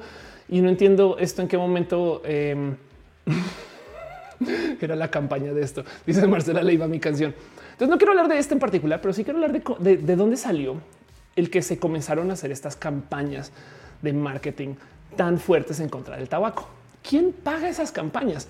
Y está platicando con una amiga el tema y no mucha gente lo tiene presente. Si ustedes sí, aguántenlo, porque vamos a hablar de mucho más que solo esto. No más que quiero repasar lo que se le llama em, el acuerdo de conciliación eh, eh, maestro del tabaco. O sea, en inglés esto es el Tobacco Master Settlement Agreement, que esto fue algo que sucedió en noviembre de 1998 y fue un mega acuerdo que finalizó un sinfín de demandas que se hicieron contra las cuatro empresas tabacaleras más grandes de los Estados Unidos, que son Philip Morris, RJ Reynolds, eh, Brown Williamson y Lori Yard, no quienes en esencia fueron pues la gran mayoría de la gente que eh, eh, estaba generando o fabricando la mayor cantidad de tabaco del mundo y que fue como un acuerdo legal yo creo que muy único en sus modos y que en su momento fue el acuerdo de pago más grande que se pudo dar contra una serie de empresas de la historia. Porque cuando digo más, eh, más acuerdo como, acuerdo legal, estamos hablando de que em, en este acuerdo los fabricantes participantes originales, o sea, esos cuatro que les dije, acordaron pagar un mínimo de 206 mil millones de dólares durante los primeros 25 años del acuerdo. Esto es lo que están pagando las tabacaleras por sus crímenes, literal crímenes. Dice en el chat Aldo Aguilar, yo sé que estás cantando la, la, vive sin drogas. Víctor Ibarra dice en Medellín los niños hacían coheticos con fósforos y el papel de los cajetillas eran cigarrillos. Wow. Este dice Cinef, eh, se escuchó porque fumar el COVID afecta más. Jessica Romero dice trabaja con pacientes psiquiátricos y la adicción al cigarro es súper común en esa población. Se vuelve parte de la rutina, el tratamiento terapéutico incluso. Y dice Maya López, no es cierto, no hagas caso. Deseo dice alguien recuerda cuando se podía fumar en el metro. Claro, exacto. Y dice incluso hay muchas fotos de filósofos como Derrida, Foucault, eh, eh Roland Barthes fumando. Ese marketing no tenía nada más. Sí, exacto. Y mm, hay otro cuento que mm, eh, este, a ver si lo encuentro. Eh, resulta que, Walt Disney em, fumaba, pero en su época, aquí está, había una cantidad ridícula de fotos en Disney donde Walt estaba fumando y que luego entonces decidieron borrar el cigarro. Entonces esta es la foto de la que tiene un cigarro en mano y las fotos que se ven en el parque ahora no tienen el cigarro ahí. Y esto es una de las teorías conspiranoicas más grandes del mundo porque nadie lo podido comprobar per se, pero pues es que es muy evidente. Em, porque además para que entiendan la locura de toda la situación, como Walt Disney en las fotos en el parque está todo el día, o sea, se ven así, o sea, ¿por qué creen que el güey tiene la mano? Bueno, salió la leyenda, decidieron crear la leyenda y hay gente que ha trabajado en Disney que me ha dicho así me lo enseñaron, Ofelia, que Walt Disney señalaba así como oye, ¿cómo vas? No, pues bien, simplemente tienes que irte por acá, volteas a la derecha, a la izquierda y es como de no, yo creo que más bien eran fotos donde el güey tenía cigarros en la mano y las borraron porque la gente ya no le gusta este ver cigarros, no como que en fin, el caso, el caso es que de verdad que mucha gente fumaba antes em, y ya no se ve. y parte de eso es que hay una cantidad de campañas que vienen de este acuerdo que es literal el fin de un sinfín de demandas contra las tabacaleras que arrancaron desde los 50. Yo soy que apunta con los dedos ahí. Eh, Carolina Montoya dice aquí llegando. Buena noche. Gracias por pasar, Caro. Dice Burning Core. Disney está haciendo la David Bowie pose. Exacto. Me quiero tomar dos segundos. Perdón no más para súper agradecer a la gente chía que está dejando su cariño y su amor financiero. Eh, Federica Stenú se suscribió con Prime. Muchas gracias. Recuerden que lo pueden hacer si tienen Amazon Prime, están en Twitch, pueden suscribirse, tienen suscripciones, o sea, no gratis, pero ya pagadas. Y como creadora de contenido se agradece mucho porque ustedes igual van a pagar Prime y Prime. Entonces también me colabora a mí, como lo ven. Pero bueno, el caso, el caldito también se suscribe. Hangaf, Adrenalina vía Enix. Gracias por pasar por acá. Em, y así dice Paul Moreno: cuando revivan su cerebro, lo sabremos. El chiste es para que estuviera apuntando una pistola imaginaria. Em, dice Edo Ochoa, por favor, hablemos de la mata que mata en Colombia. Ahora que es la mata que salva. Es impresionante eso. No, Nick te dice: Yo no puedo más de dos cigarros seguidos sin marearme. Em, pero la hierba me fumo Jamaica entera. Lili Ross dice: trabajando ya, sí, trabajando ya te enseña que es por educación. Le llaman el Disney Point. Sí, total. Es, una gran leyenda y por eso que eh, es una gran teoría conspiranoica, porque sí es posible que, que sea verdad que, señal, que señalaba con el Disney Point. No más que hay tantas fotos donde mágicamente también se habla acerca de que pudo haber tenido un cigarro en mano, que pues queda la gran duda. Pollo Rico Pollo eh, deja su abrazo financiero. Muchas gracias, Fernando Serna, Samuel 826. Gracias, gracias, gracias, gracias, gracias, gracias de verdad. De paso, Samuel pregunta que eh, para cuando traes con Pepite o cuando inviten. Pero bueno, así las cosas. Em, ah, eh, ojalá pronto no. Yo creo que de todos modos este año es muy probable que no esté haciendo mucho más, por así decir. Pero bueno, el caso Em, ¿Qué hice yo con mi sistema de moderación? Caray, ahora desarme todo. Pastel de coca dice ayo. que dice que tal los cigarrillos de chocolate con toda su cajetilla impresión la sensación de imitar una independencia. Claro, eso también es todo un tema. Eso es verdad. Em, este dice Fabián, lo dieron de combinar cigarrillo por radios como en IT. E total, total, total. Entonces, arranquemos por primero repasar un poquito este acuerdo, no? Eh, porque el, tema del acuerdo es que cierra un sinfín de cosas que habían sucedido en el mundo del cigarro. No, eh, el, cuento es que desde hace muchos años ya se sabía que el cigarro hacía daño. Muchos años el primer estudio que topa de lo, peligroso que es el tabaquismo viene desde el 50. Lo que quiere decir que de entrada hubo por lo menos 50 años donde no se puso en duda esto y se topa que eh, mucha gente que se, está que se está enfermando de cáncer de pulmón es gente que fuma. Entonces esto ya lo sabemos hoy en día, ya no lo enseñaron, muchas personas ya lo tienen presente, pero en este entonces fue como y por consecuencia lo que decidieron eh, hacer varias personas cuando salieron estos estudios fue literal demandar a las tabacaleras. Las tabacaleras en ese entonces no se dejaban llevar ni a demandas ni entraban o siempre argumentaban. Esto es como que la historia de los 50 a los 80 que pues a fin de cuentas tú estás decidiendo fumar, entonces es tu pedo. Y un sinfín de estas eh, eh, este, demandas, amenazas legales, procedimientos, etc. nunca tomaban vuelo porque lo que sucedía era que, pues, que venían dos o tres personas, ¿no? Hasta que ya en los 80 se comienza a, inscribir esto por parte del gobierno, porque se topan que hay un sinfín de pagos de medicina, de atención médica que tiene que pagar el gobierno gracias a que la gente está fumando. Ahora, de nuevo, el tema aquí es que los cigarros generan adicción. Entonces, claro que se le puede decir a una empresa, oye, estás vendiendo algo que es adictivo y por consecuencia, tienes que controlarte tú también. O sea, no solo es que la gente decide fumar, sino que hay algo ahí donde la, hay gente que genuinamente quisiera no hacerlo, pero, pero este es, complejo y tú no estás ayudando con estos anuncios, con este, con lo fácil que los vuelves a hacer de conseguir todo ese tipo de cosas. Y entonces hacen esta mega demanda que en esencia trae a todo el gobierno estadounidense de un sinfín de estados, personas. O sea, es una cosa grande. Hay documentales, películas, hay lo que quieran detrás de eh, em, de esto y, entonces salen todo tipo de cosas horribles de las tabacaleras que hoy en día los conocemos. Por ejemplo, el, una de las cosas más famosas es que eh, entre sus documentos internos tienen eh, esta frase, ¿no? La base de nuestro negocio son los estudiantes de la secundaria. Que deja mucho que pensar, ¿no? Esto es un memo interno de los 70 donde hablaban de cómo Newport existía como proyecto para venderle este, eh, cigarros a la gente que estaba en la secundaria. Y entonces de nuevo hoy en día nos parece inédito, no? Pues como que qué fumando esa edad, pero pues es que hoy en día tenemos mucha información y mucha educación que vino vía los medios, este, que vino vía la cultura popular, películas, un sinfín de programación literal que nos enseñó que fumar no está tan chido.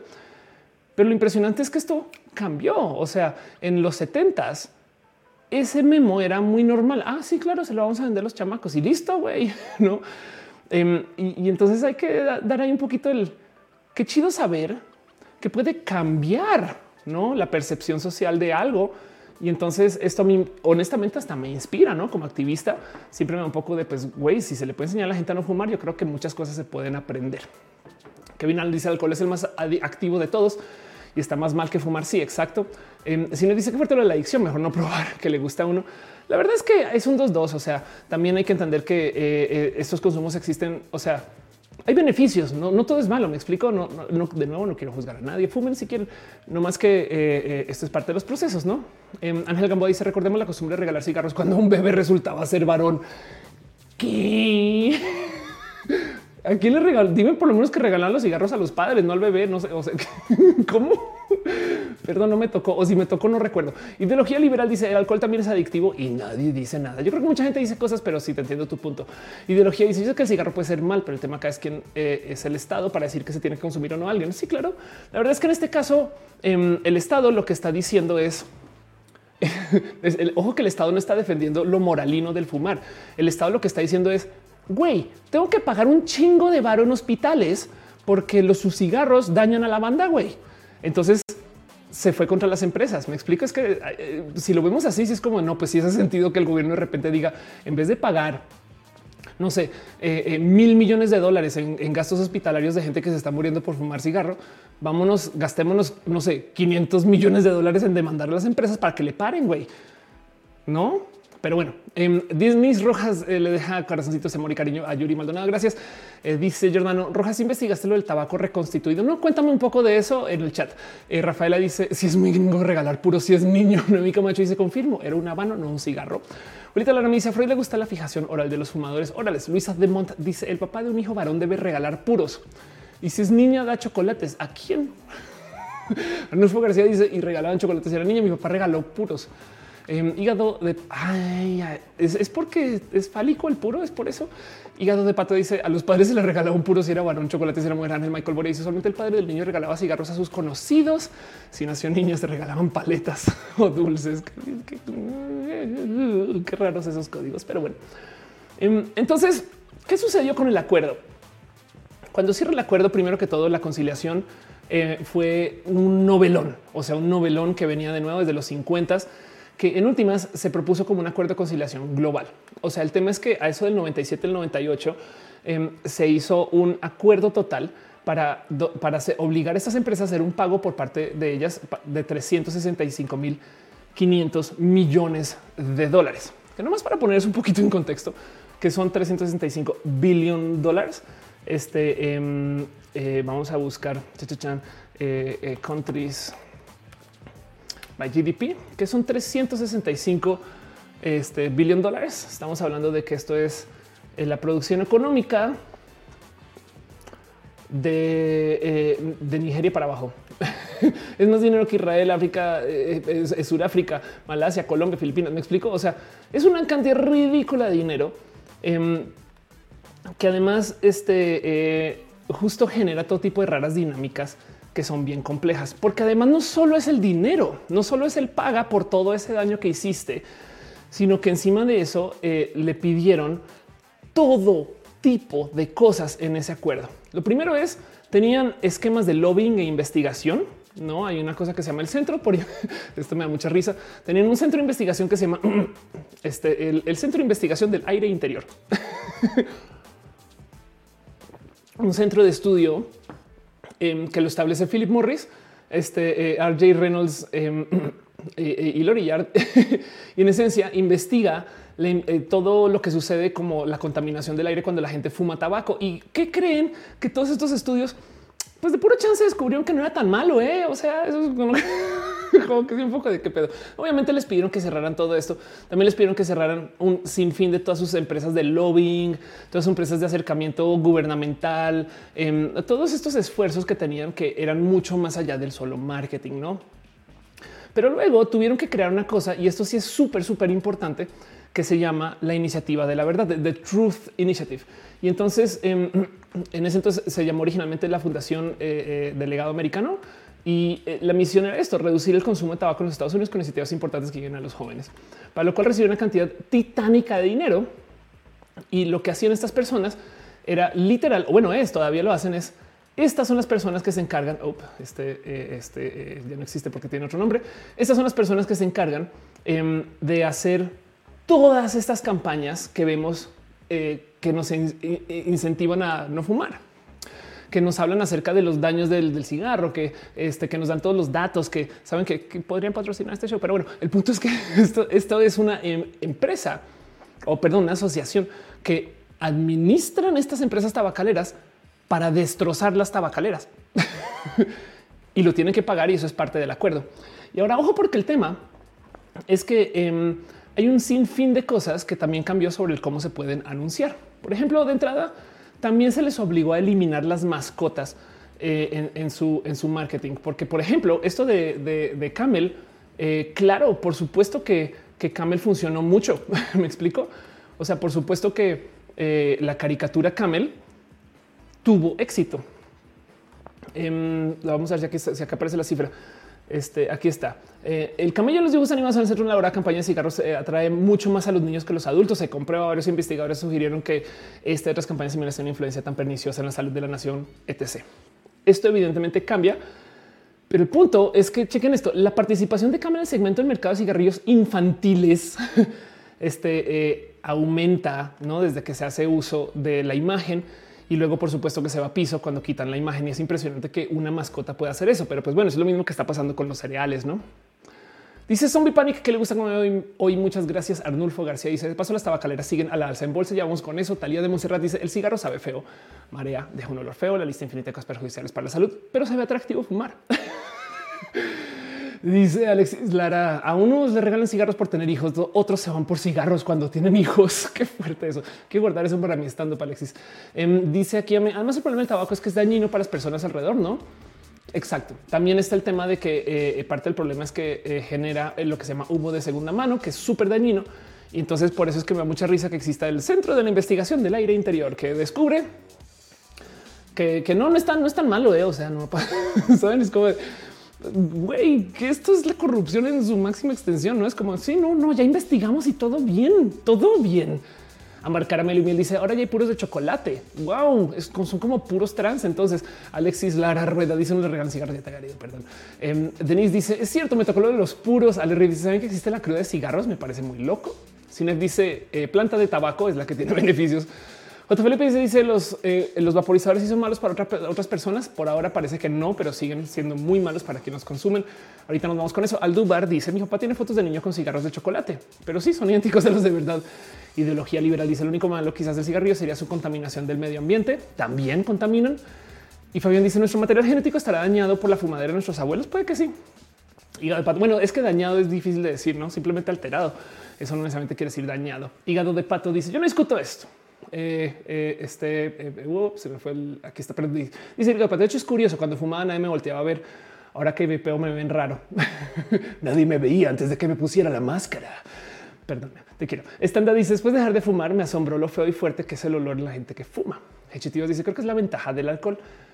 Solo se jode quien lo toma. Casi, pues realmente no, porque alguien que maneja. Sí, exacto. El casi es un casi grandísimo.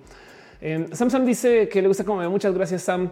Em, este, pero bueno, em, otras cosas que cambiaron, por ejemplo, eh, muchas empresas les tocó eliminar, estos son los 90 y los 2000, no les tocó eliminar eh, eh, la marca de, los de, tabaco en un chingo de lugares. No sé si, si recuerdan esto en su momento, pero en la Fórmula 1, en algún momento eliminaron el logo de Malboro sin decirlo. Entonces, por ejemplo, hacían este tipo de mamalonadas donde decían no, no, claramente esto no es un anuncio de Malboro.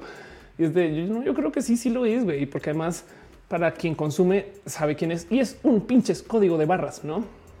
Así que esto es parte de lo que estaba buscando hacer o lo que busca hacer la Fundación del Legado Americano, no como que lo que no mucha gente tiene presente es que quien fondea, quien obliga, quien persigue a las marcas eh, eh, o a los eh, negocios y demás a no contratar tabacaleras, lo fondea las tabacaleras.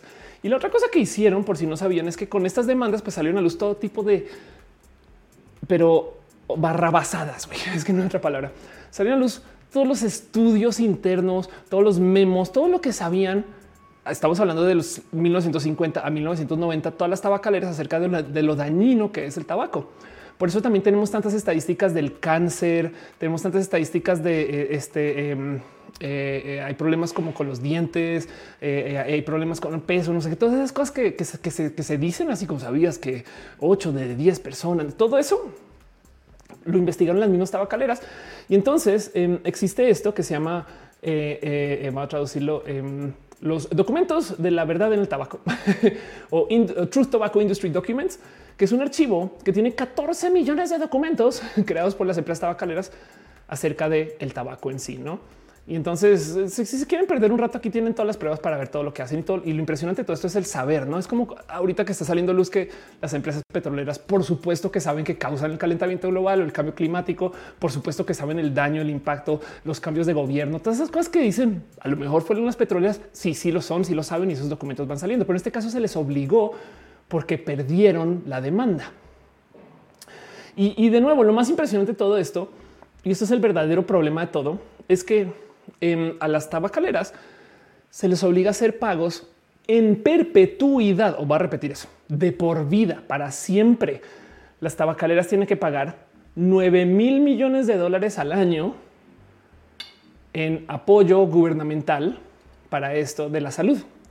O sea, hay un sinfín de procedimientos de tratamiento para el cáncer este, o de tratamientos de cosas relacionadas con el tabaco que las tabacaleras lo tienen que pagar.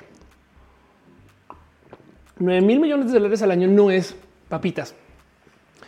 Y, esto es eh, algo que lleva desde hace ya 20 años, 22 años, que en últimas es parte de eh, lo que las tabacaleras tienen que pagar por vender tabaco. sobra decir que se la vuelan. Me explico. O sea, si quieren buscar escándalos de corrupción y demás en, eh, el mundo desarrollado, aquí esto es una gran fuente. Esto es dinero que viene de las tabacaleras que claramente no están usando para tratar cosas relacionadas con el tabaco. Entonces, eh, lo impresionante de todo esto es que luego dicen, ok, esto es una empresa, o perdón, es una industria que tiene que tiene que pagar 9 mil millones de dólares al año em, y que encima de eso está haciendo actividad en contra de su propio marketing y que encima de eso no puede tener centros de investigación, no puede tener lobbying y que encima de eso tiene que lidiar con la Fundación Delegado Americano que se encarga de comunicarle a la gente que es horrible el consumo, que no deberían, por qué, no? Y que encima de eso, que todos sus documentos este, eh, eh, eh, internos y demás se, siguen publicando todavía. Y aún así, estamos hablando de que esta es una industria que genera algo del orden de unos este, 932 em, mil millones de dólares al año. Por consecuencia, el dinero que se están gastando en salud se considera poco. No más por dejar esto en, perspectiva de nuevo. 900 billón dólar. Ok, ¿qué país genera? Tiene una economía que mide 900 billón dólar. En eh, Turquía, la economía número 17 del mundo, casi que México. Me explico. O sea, esto es solo el tabaco, solo el tabaco. y esta industria está generando una cantidad titánica, titánica de mercado. Y entonces da un poco del güey. Qué impresión, saben? Aris Moreno dice cuánto ganan las tabacaleras al año. Mucho. Em, eh, y además hay que entender que parte del problema aquí con todo esto es que esto no solo es el, lo que pasa en Estados Unidos, que en el resto del mundo habrán otras restricciones. Habrán, no digo en México en particular, muy famosamente hay muchos cárteles del tabaco, como con todo, Em, porque hay algunas personas que eh, controlan un segmento inmenso del mundo tabacalero. Y mi trabajo dice por efectos de fumar que pagan las tabacaleras. Exacto. Y, entonces eso también vale la pena platicarlo. No, a ver, lo primero de todo es funcionó. Saben, la verdad es que por muchos años se pensaba que sí. Y esto, esto fue aquí me acerco de lo que quiero platicar hoy. Pero sí, sí es verdad que por muchos años nos tocó ver esto. No sé si ustedes lo recuerdan. Lentamente ¿eh? íbamos viendo como menos gente fumaba, pero como que siempre conocíamos a alguien que fumaba, pero lentamente, o sea, ya la gente no fumaba en el trabajo, si fumaban tenían que salirse. Saben como que esto eh, tuvimos unos años de, de verdad pensar que se acababa el cigarro, saben? Y, yo pensé que el futuro era sin cigarros. No, no porque estuviera en contra. O, saben como que yo pensaba que lentamente nos, o sea, como que si vamos en ese sentido. De hecho, se comenzaron a crear estas cosas que en los 70 esto hubiera sido pero hereje, hereje. Estas como cabinas del fumar. No sé si les ha tocado, conocen o que la gente igual y sale a la calle, no que no pueden fumar en edificios, no pueden fumar en aviones, no pueden fumar en camiones, no pueden fumar en el metro, no pueden fumar. ¿saben? Pero, pero esto hoy en día es parte de la cultura de cómo se consume el cigarro hoy, no? De hecho, mucha gente en bares no puede fumar y es de eh, nos díganle a alguien en los 70 que no puede fumar en un bar. Andrés dice el fumar se volvió una moda totalmente. Yo creo que siempre, no, o sea, siempre ha sido lo mismo. Eh, eh, Junior Maldonado una ex compañía de trabajo eh, se su papá por cáncer de pulmón. No fumaba, era fumador pasivo, así se le juntaba fumadores. Wow. Este em, dice este Fabián, el COVID aún le quedan pañales al tabaco en cuanto a muertes. Ándale. Así que yo creo que sí, sí funcionó. Ahora, ¿se acuerdan como les dije más antesitos en el show que yo andaba con un encendedor para acercarme a gente para ligar, pero para acercarme a gente, se acuerda que le está comentando eso. Pues hace nada lo está comentando en Twitter. Está hablando del tema de cómo esto era un, es un gran truco social, el traer un encendedor con ustedes. Y no más quiero, quiero que se rían conmigo porque, porque yo lo puse así, no? El viejo truco de hacer amigos en la fiesta eh, por, por medio de meramente cargar un encendedor contigo. Y, y si eres una persona divosa, puedes cargar cigarros también, no? Entonces yo tuiteo esto y la chida de Diana Nerd me dice, no, no, no, no, no. Hoy en día la gente joven lleva cargador de celular extra para ligar.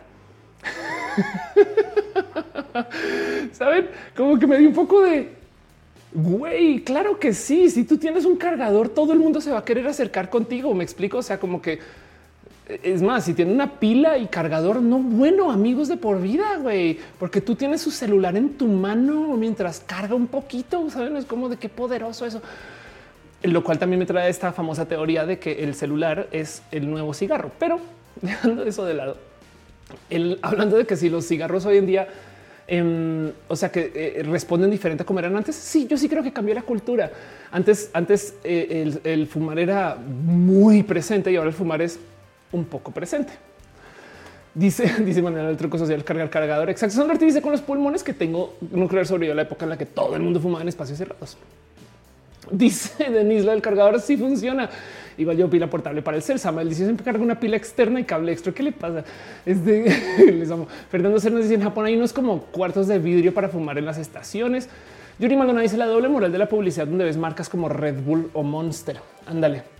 Fran Paradiso dice fumar es causa de coolness. Exacto. Muy a propósito, muy a propósito de nuevo volviendo este, a la historia del, cigarro, no es que, no se nos olvide que por eso esto es tan complejo, porque em, el trabajo de Edward Bernays, que búsquenlo, busquen, busquen eh, las historias de Edward Bernays, fue enseñarle al mundo que el cigarro es un estilo de vida, no un producto. ¿no? Y entonces esto fue hace 100 años. Estamos deshaciendo una cultura de hace 100 años. Ernesto Guerrero dice: Feliz de que ya pasó el tabaco porque soy alérgico. Sax me dice: Cuando primero fumar dentro de la prepa, fumar en la prepa, me tomaba un café desayunado, una maruchan y le hacía un hoyo al costado lo unicel y metí el cigarro adentro. a ver, a ver, a ver, a ver. Vamos a repasar eso. Sax Meow dice: em, Me tomaba un café o desayunaba una maruchan y le hacía un hoyo al costado del unicel y metía el cigarro adentro. Así fumaba enfrente de los directivos. Pensaban que el humo del cigarro era el calor del café o la sopa. O sea, tipo de el hoyo al costado era abajo de la maruchan o arriba. Este y, no olía cigarro. Ok, Daniel Becerril dice: Había un gran cambio en el consumo de tabaco, el uso de vapeadores. Yo cambié tabaco a vapeo después de 18 años de fumar prácticamente una cajetilla diaria. Pues bueno, entonces hay todo tipo de eh, eh, cosas raras que suceden, aunque haya cambiado la cultura, em, que de las cuales también vale la pena platicar. Entonces les dije, no les dije que está este tema de los pagos que tienen que hacer las tabacaleras. Pues si ustedes han trabajado con finanzas o les ha tocado lidiar con este rubro, les voy a decir algo. Con cualquier cosa que la gente pague de modos fijos, si tú puedes planear esos pagos, entonces tú puedes sacar préstamos sobre esos pagos a futuro. No, a ver, em, si ustedes tienen un departamento, caso hipotético, porque yo sé que, pero si tienen un departamento que lo rentan y tienen a alguien ahí por tres años con contrato, esa persona cada mes está pagando algo. Ustedes bien podrían ir con alguien y decirles, miren, yo tengo un contrato a tres años que sumados todos los pagos mensuales son tantos pesos. ¿Por qué no me prestas tantito menos de eso, no? O sea, digamos, pongamos los números. Una persona está pagando mil pesos al mes de renta, no? Y le quedan 10 meses, 10 mil pesos. Dame 9 mil ya y tú te quedas con el contrato.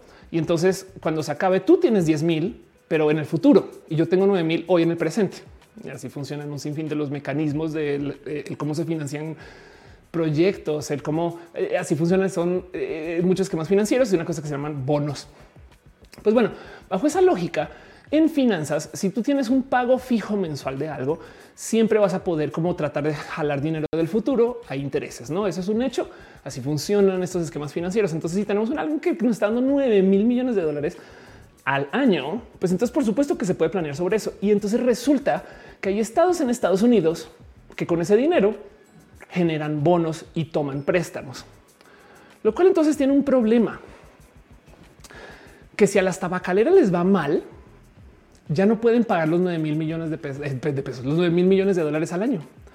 Entonces, si están haciendo el pago y hay industrias, empresas, hospitales que dependen de esto, entonces ahora resulta que necesitan que la gente fume para que a las tabacaleras les vaya bien. Entonces, vean el tema. Las tabacaleras tienen que pagar por su contramarketing, no? O sea, porque así quedó el acuerdo, ni modo, tienen que pagar porque alguien haga anuncios en contra del tabaco. Pero los hospitales tienen que pagar anuncios a favor del tabaco, también para que tengan clientes, supongo. Y entonces da un poco de, güey, ¿en qué mundo vivimos, güey? Esto es el vicio más grande detrás de la demanda de las tabacaleras, que como ahora tienen que hacer pagos em, este, eh, eh, eh, en perpetuidad, entonces el problema del acuerdo de conciliación em, este, del, que del el, Master Settlement Agreement es que ese dinero se necesita y le tiene que ir bien a las tabacaleras para que lo puedan pagar. Dice Joaquín Gutiérrez, por eso es mejor fumar piedra que Felipe dice el capitalismo funciona de formas muy extrañas. Sí, estamos súper, estamos súper, súper, súper jodidos. Em, y la otra cosa que sucedió que no mucha gente tiene presente es que como las tabacaleras en esencia sí, sí están vendiendo menos tabaco, se hicieron una jugada horrible que mucha gente sabe, eh, porque es que esto pasó a lo largo de tantos años que, que no se sintió, por así decir.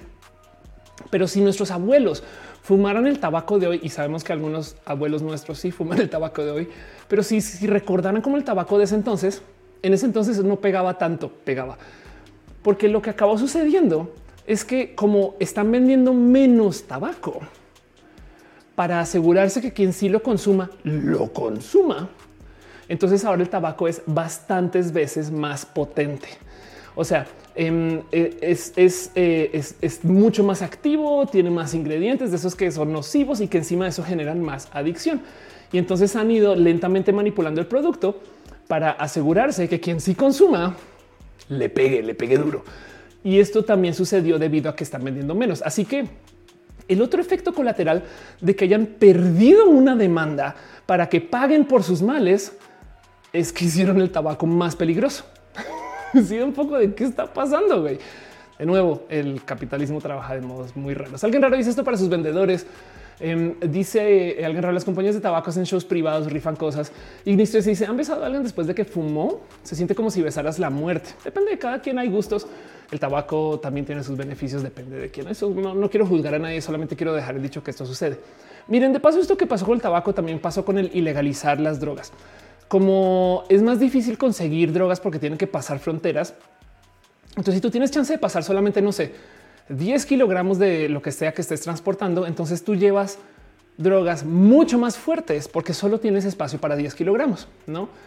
Y por consecuencia, lo que acabó sucediendo es que ahora lo que se consume al otro lado de la frontera es mucho más potente que lo que se hubiera consumido si no se hubiera ilegalizado, lo cual en, en esencia también comprueba que el ilegalizar las drogas las hizo más peligrosas.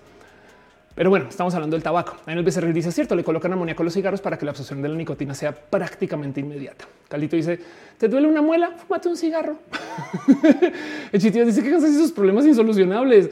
Total. Fabián dice: los cigarrillos deberían ser la mitad de largos. ¿Qué pasaría si los cigarros fueran? Bueno, pues sí, a mismo precio sería divertido ese experimento. Eh, eh Ignis 13, eh, estás hablando del beso.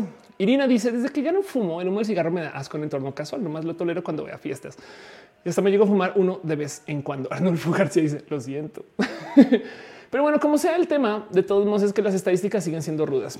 O sea, el tema es este y el por qué quería hacer este show. Ya pasaron 22 años, y mal no estoy desde el acuerdo, en el 98, 23, bueno, el caso. Pasaron más de 20 años desde que se hizo el acuerdo donde las tabacaleras comenzaron a hacer marketing en contra.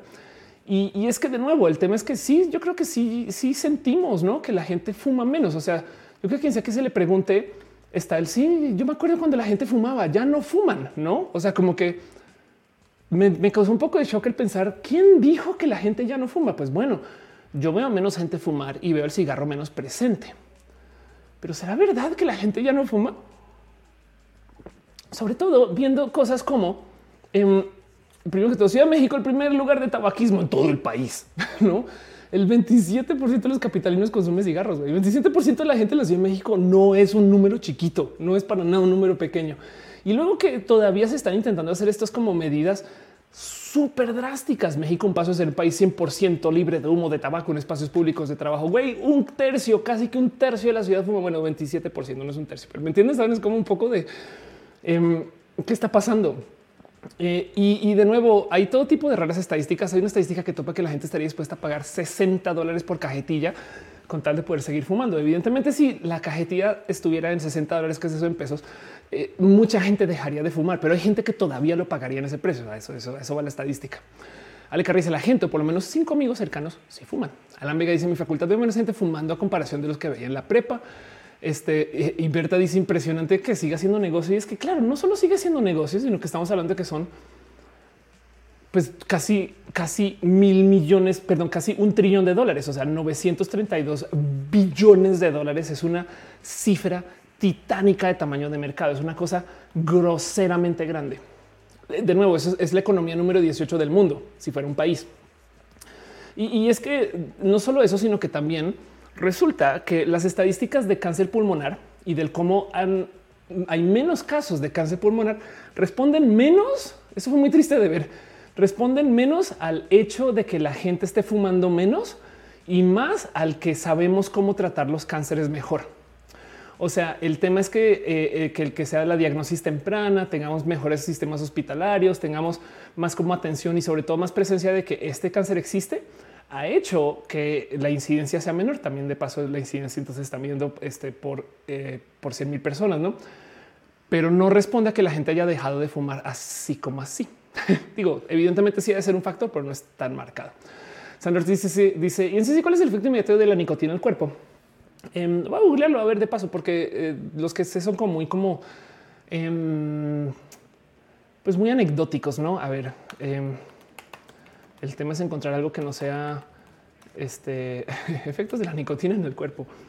Eh, tengo entendido que los efectos de la nicotina te calma. Eso me queda claro. Eso es parte de, pero vamos a es que esto sí, claro, todo lo que dices efectos secundarios, no? Entonces no, no no creo que va a ser bien difícil encontrar uno que diga que sí hace, no? Pero bueno, si alguien puede decir, sería dice Holobo, la economía es otro factor. Alan Vega dice el, eh, Gutiérrez dice subir el precio como estrategia para que gente consumir lo nuevo que funcione. No creo que haya funcionado con las papas y así. Definitivamente eh, el tema de los impuestos eh, punitivos estas cosas, como se le quiera llamar, esos impuestos que hacen que la gente no el refresco y demás, al parecer funcionan cuando se hace marketing del impuesto. O sea, si a ti te dicen el cigarro vale esto, entonces ya. Pero si a ti te dicen estamos subiendo los impuestos para que el cigarro tenga este precio, entonces la gente es como que se mal viaja y lo consume menos. Entonces lo que viene detrás de los impuestos es que también tiene que venir acompañados con una campaña de marketing que diga güey, vamos a subir el precio, lo siento, se joden por consumir, porque en última, si no, lo que acaba sucediendo es que las tabacaleras, claro, que le pasan el costo al consumidor y adiós, no? Pero el punto es que esto, esto que les estoy contando viene del cómo se observa, por ejemplo, el que la gente deje de consumir refrescos. En fin, dice Charlie Polar, efectos adversos todos, te mueres, pero efectos, eh, positivos el, te relaja. Eh, dice se me ocurre que dentro de poco las tabacaleras empezaron a echar el problema del cáncer de pulmón a la contaminación de las ciudades. Eso ya hace mucho tiempo. Más bien, encontraron una salida que yo creo que es un golazo es que también esto sucedió hace 20 años y esto es gente que tiene mucho dinero. Entonces, por supuesto que van a encontrar salidas a su mega demanda que les obliga a pagar tanto dinero, porque además ese dinero está atado a sus ventas. Entonces, si las ventas del tabaco bajan, pagan menos. Pero el punto es que lo que lograron hacer me parece está malvado. No quiero juzgar, solo quiero observar, pero sí definitivamente quiero como dejar en presente que no, no dejamos de fumar. Como que tenemos esta percepción de que sí, claro, la gente ya no fuma. O sea, yo no, ya no veo cigarros en las películas. Ya, ya justo en la, en la escuela ya no me dejan. Hay que salir en la, en la, oficina, ya no me dejan. Hay que salir. Pero sí es verdad que la gente, em, pues bueno, primero que todo, si tomamos en cuenta el global del seguir fumando, eh, entonces no podemos hacer una comparación honesta sin también tomar en cuenta que la gente ahora está fumando mota, no un consumo del cual yo apruebo mucho. Entonces, claramente la gente sigue fumando. Claro que en este caso estamos hablando del tabaco. Entonces, esto lo podemos ignorar. No más por dejarlo en dicho ahí lo que quieran en beneficios de fumar mota. Yo creo que eh, esto es, ridículo que siga siendo con castigo moral, que sea la, eh, lechuga del diablo, no? Em, este estudio, por ejemplo, me llamó mucho la atención. Eh, los accidentes de tránsito entre jóvenes no cambiaron después de la legalización del cannabis porque salió como a decir que esto va a hacer que la gente maneje distraída y no sé qué. Y no, no pasó absolutamente nada. Entonces vamos a hablar mucho acerca de los beneficios de la moto y demás. Este no es ese show, pero sí quería dejar en dicho que parte de lo que sucedió con el cigarro es que eh, capaz y lo que sucedió es que la gente cambió lo que fuma. O sea, sí, sí es verdad. No tenemos a tantos amigos que fumen tabaco, pero les dejo la pregunta de cuántos amigos tienen que fuman mota. Eh, al lugar dice: Me van a pagar a mil dólares por un litro de, Coca-Cola. Entonces dice también hay que pensar que el consumo de cigarro bajó de este lado del mundo, en Europa y en Asia. No, eso es verdad. Tienes toda la razón. Eh, Eripe eh, dice en el chat: eh, ceniceros en los coches, aviones, trenes, esa evidencia que tan difundido y normalizado estaba claro. Fabián dice ciudades pequeñas y en pueblos se fuma más porque no hay tanta restricción. Irina dice igual el alcohol causa pleitos entre enviados que acaban en balazos y piquetes y sigue siendo legal. Sí, claro, total. Es que de hecho el tema con el cigarro es que debería de ser más aceptado, pero gracias a esta demanda maneja estas raras dinámicas. Y, es bien complejo porque, porque también el hecho de que le tratan de vender cigarros a niños da un poco de uff, eh, rudo. Denise dice igual la prueba, aunque luego digan que promuevo drogas sataneando el Joaquín Gutiérrez de fuera broma, porque también hay incremento en los que fuman piedra foco así. Sí, exacto. Y bueno, evidentemente, entonces la gráfica que yo les mostré es esta, no hice trampa. Perdón, les engañé. No vamos a ver Netflix. Este eh, vamos a ver gráficas de consumo del tabaco. Y entonces la trampa que yo hice es que esta gráfica llega hasta el 2013. Del 2013 para acá se inventaron una tecnología de parte de las tabacaleras, por si no sabían, para consumir nicotina. Y la tecnología dice así, que del 2015 al 2020 la gente sigue consumiendo nicotina. Y entonces esto despierta todo tipo de raras preguntas. Digo, no les voy a mentir, y esto sí es un, eso sí tiene un factor de edad. Yo no conozco a tanta gente que vape, pero sabemos. De hecho, el hígado de pato en este momento está vapeando delicioso. Pero también es muy bien sabido que en escuelas mucha gente vapea. Además, como no, esa cosa es una llavecita USB para algunas personas, ¿no? Entonces, para la gente que no tiene la más recóndita idea de qué es un vape, hay millones de modos de ver y entender lo que es el vape, pero es un modo de consumir este, eh, nicotina y otros productos. Hay gente que usa esto para consumir mota, hay gente que usa esto para consumir literal hierbas, cualquiera. hay millones de tecnologías detrás, pero el punto es que tenemos un dispositivo que calienta un aceite. Ese aceite puede tener mucha nicotina y entonces em, eso en esencia nos da un digamos que acercado a lo que podría ser fumar un cigarro de lo que ahora llaman cigarros de combustión.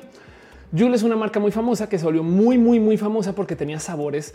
en este, pues dicen que, o sea, en esencia, saben que voy a decirlo, eh, tiene sabores para niños, no niñas. Eh, no más que luego los obligaron a cambiar sus sabores, tenía como sabor de fresa, mango, no ese tipo de cosas que de paso también eso si lo piensan sucede en la industria del alcohol. Si ustedes logran quitarle el sabor alcohol al alcohol, y venderlo como si fuera un refresco, se los juro que mucha gente joven lo va a consumir y de ahí viene desde el Caribe Cooler hasta las cosas que quieren vender hoy en día va con, con este sabores escondidos que obviamente la gente que ya tiene tolerancia dice pinche generación de cristal, cómo no pueden tomar ron directo. Yo no sé, güey. Em, pero el punto es que eh, Jul en particular se mercadeó como con sabores y por consecuencia mucha gente se mercadeó para niños que le saltó a mucha gente y cambiaron sus sabores a sabores más adultos. Pero en esencia trajo un nuevo paradigma del cómo consumir no solo Joule, sino todo el esquema del vaping. Hay algo que decir acerca del vaping porque no necesariamente es vapor de agua, sino que son esos aceites que se están quemando con un calentadorcito que viene dentro del dispositivo que en esencia pues se tiene que cargar, tiene pilas o cargador USB y que además hay todo tipo de eh, nuevas tecnologías con eso. Porque mm, hay una cosa que se llama ICOS, que también de paso lo hace este, si mal estoy, es de Philip Morris. Creo que acá encontré una reseña. Aquí está. Em, ICOS es eh, un, por así decir, vape aún más moderno. Esto es, esto, es como el último grito de la moda, el último desarrollo de la tecnología eh, este, del mundo del vaping. Alguien corríjame si algo más, más nuevo que esto, pero el punto de ICOS es que como dispositivo em, no vapea a una temperatura tal que genera humo del total. Ahora, lo que sí es verdad es que sí genera químicos, simplemente que no son tan visibles Em, pero en últimas te lo venden como un vape que ni siquiera suelta vape. O sea, el ICOS, ahí está IQOS. El IQOS lo que te da es como un cigarro electrónico que nadie ve y solamente impacta a quien lo consume. Entonces, por supuesto que mucha gente va a volver a consumir nicotina.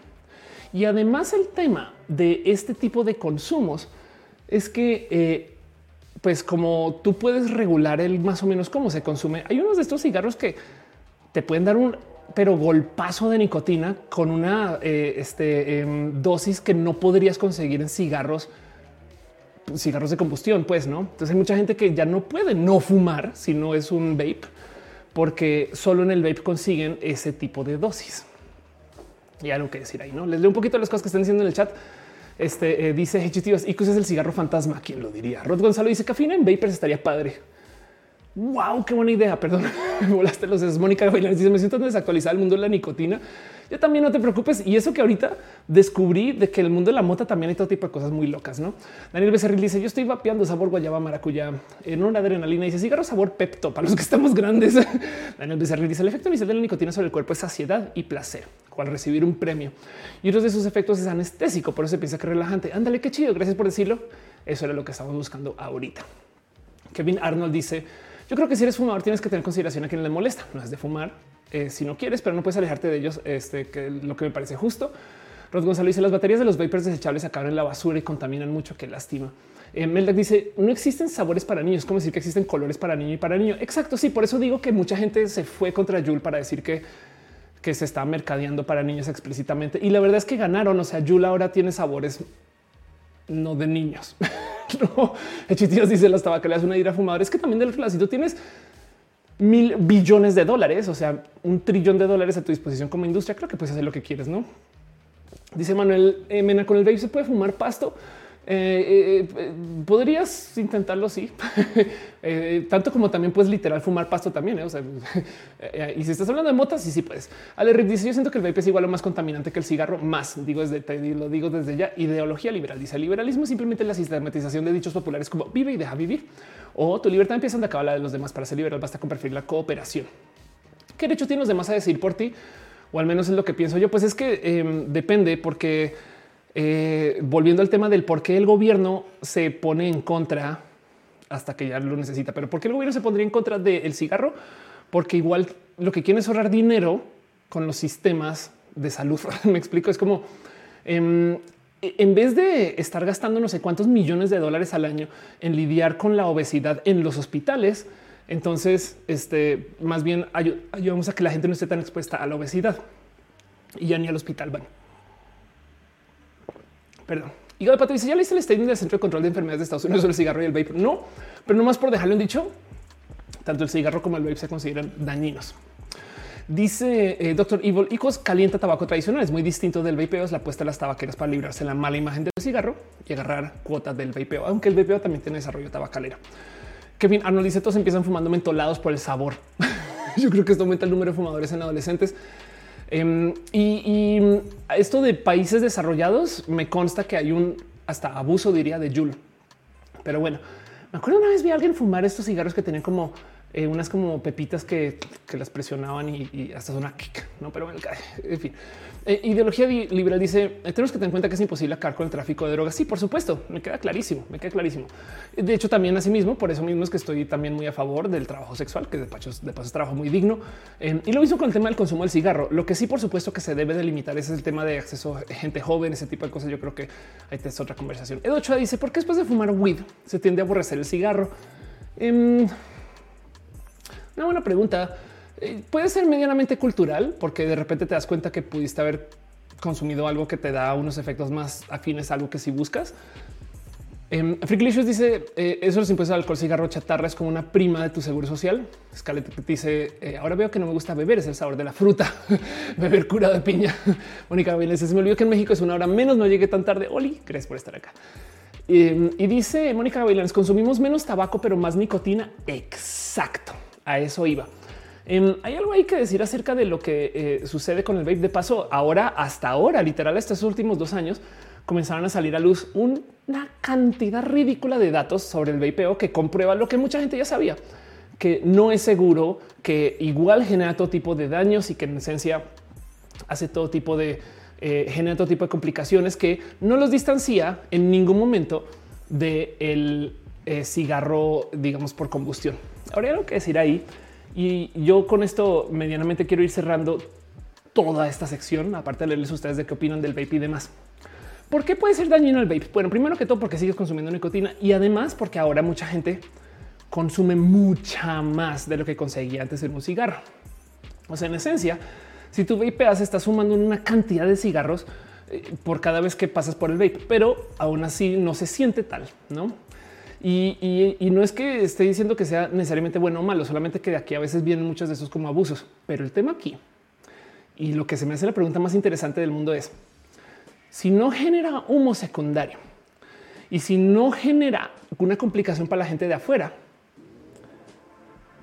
entonces qué nos debería de importar si hace daño? Saben como que esto es lo que yo más debato del, del vapeo es de si alguien está vapeando hasta que ya no da más, güey. Pero es su pedo.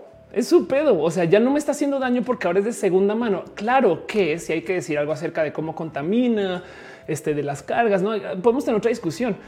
Pero, pero, pero yo no estoy, o sea, yo en un cine, mi cuate al lado está eh, echándose aquí el licuoso, está no dándole ahí al vapeador y no me hace daño como si estuviera fumando un cigarro de combustión.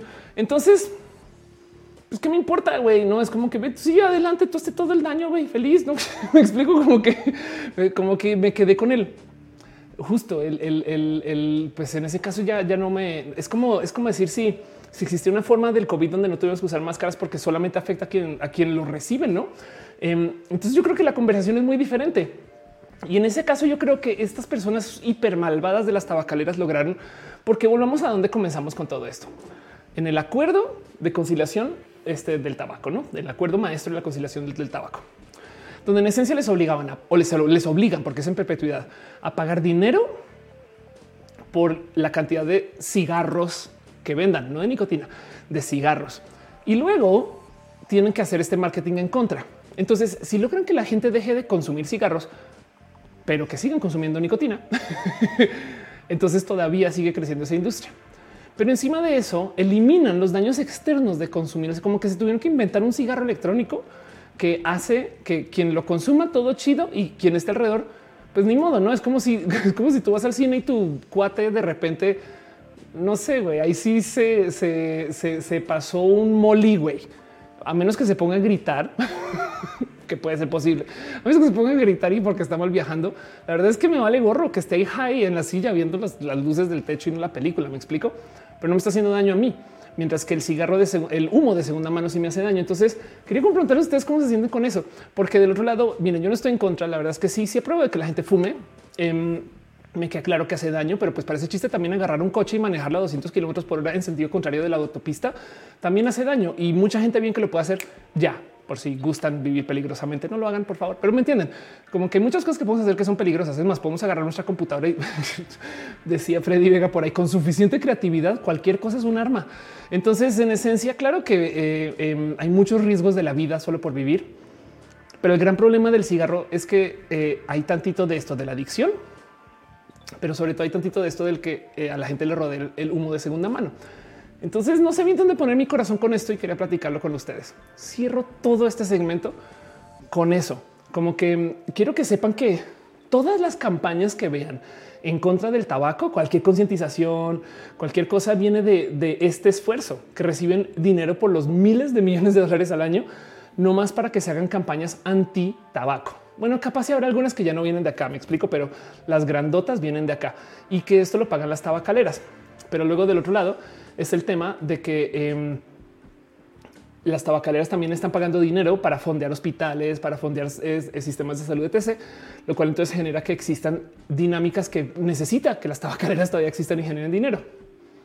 Y nos topamos que entonces luego lo cierran con que existen estas nuevas tecnologías para hacer estos como nuevos cigarros que le dan la vuelta a los problemas del cigarro original.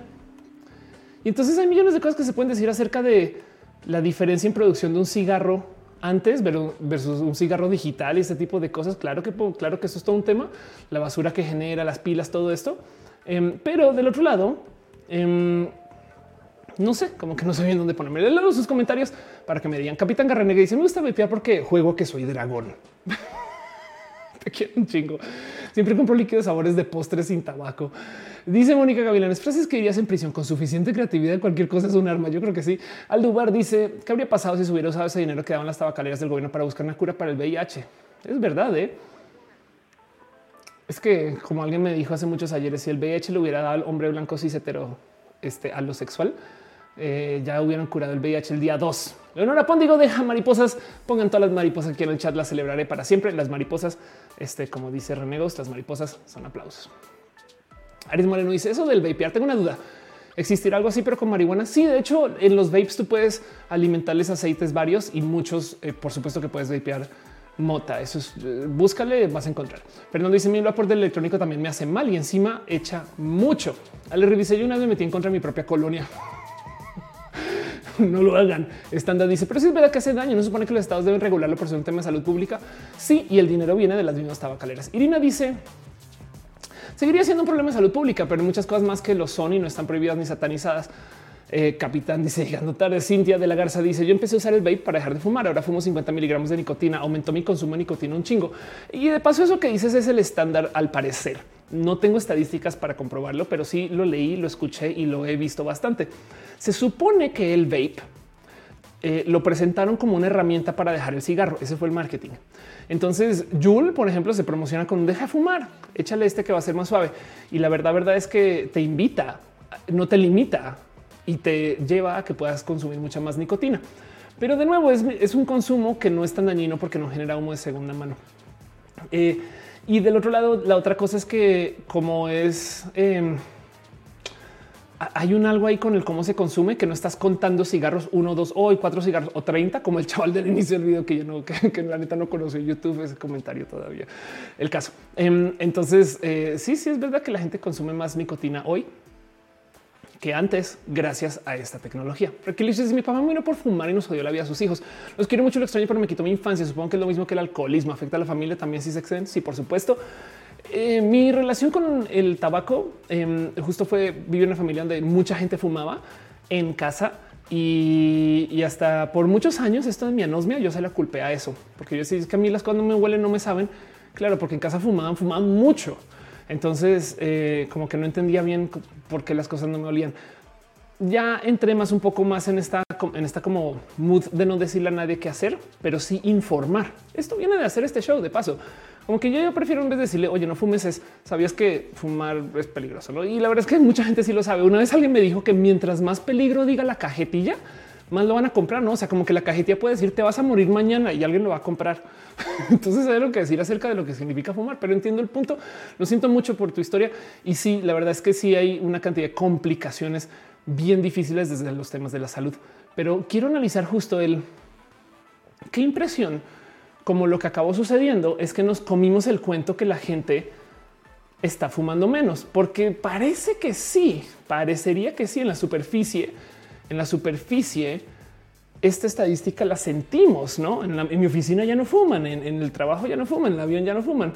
Pues sí, pero la industria sigue crece y crece y crece y crece, güey. ¿no?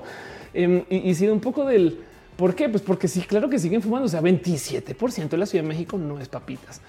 Y entonces no es que quiera ahora llegar a romper el trabajo de estas personas, por supuesto, de, esta, gente que quiere ir en contra del, tabaco, pero quería nomás como platicar un poco acerca de la disonancia social que me causa esta situación.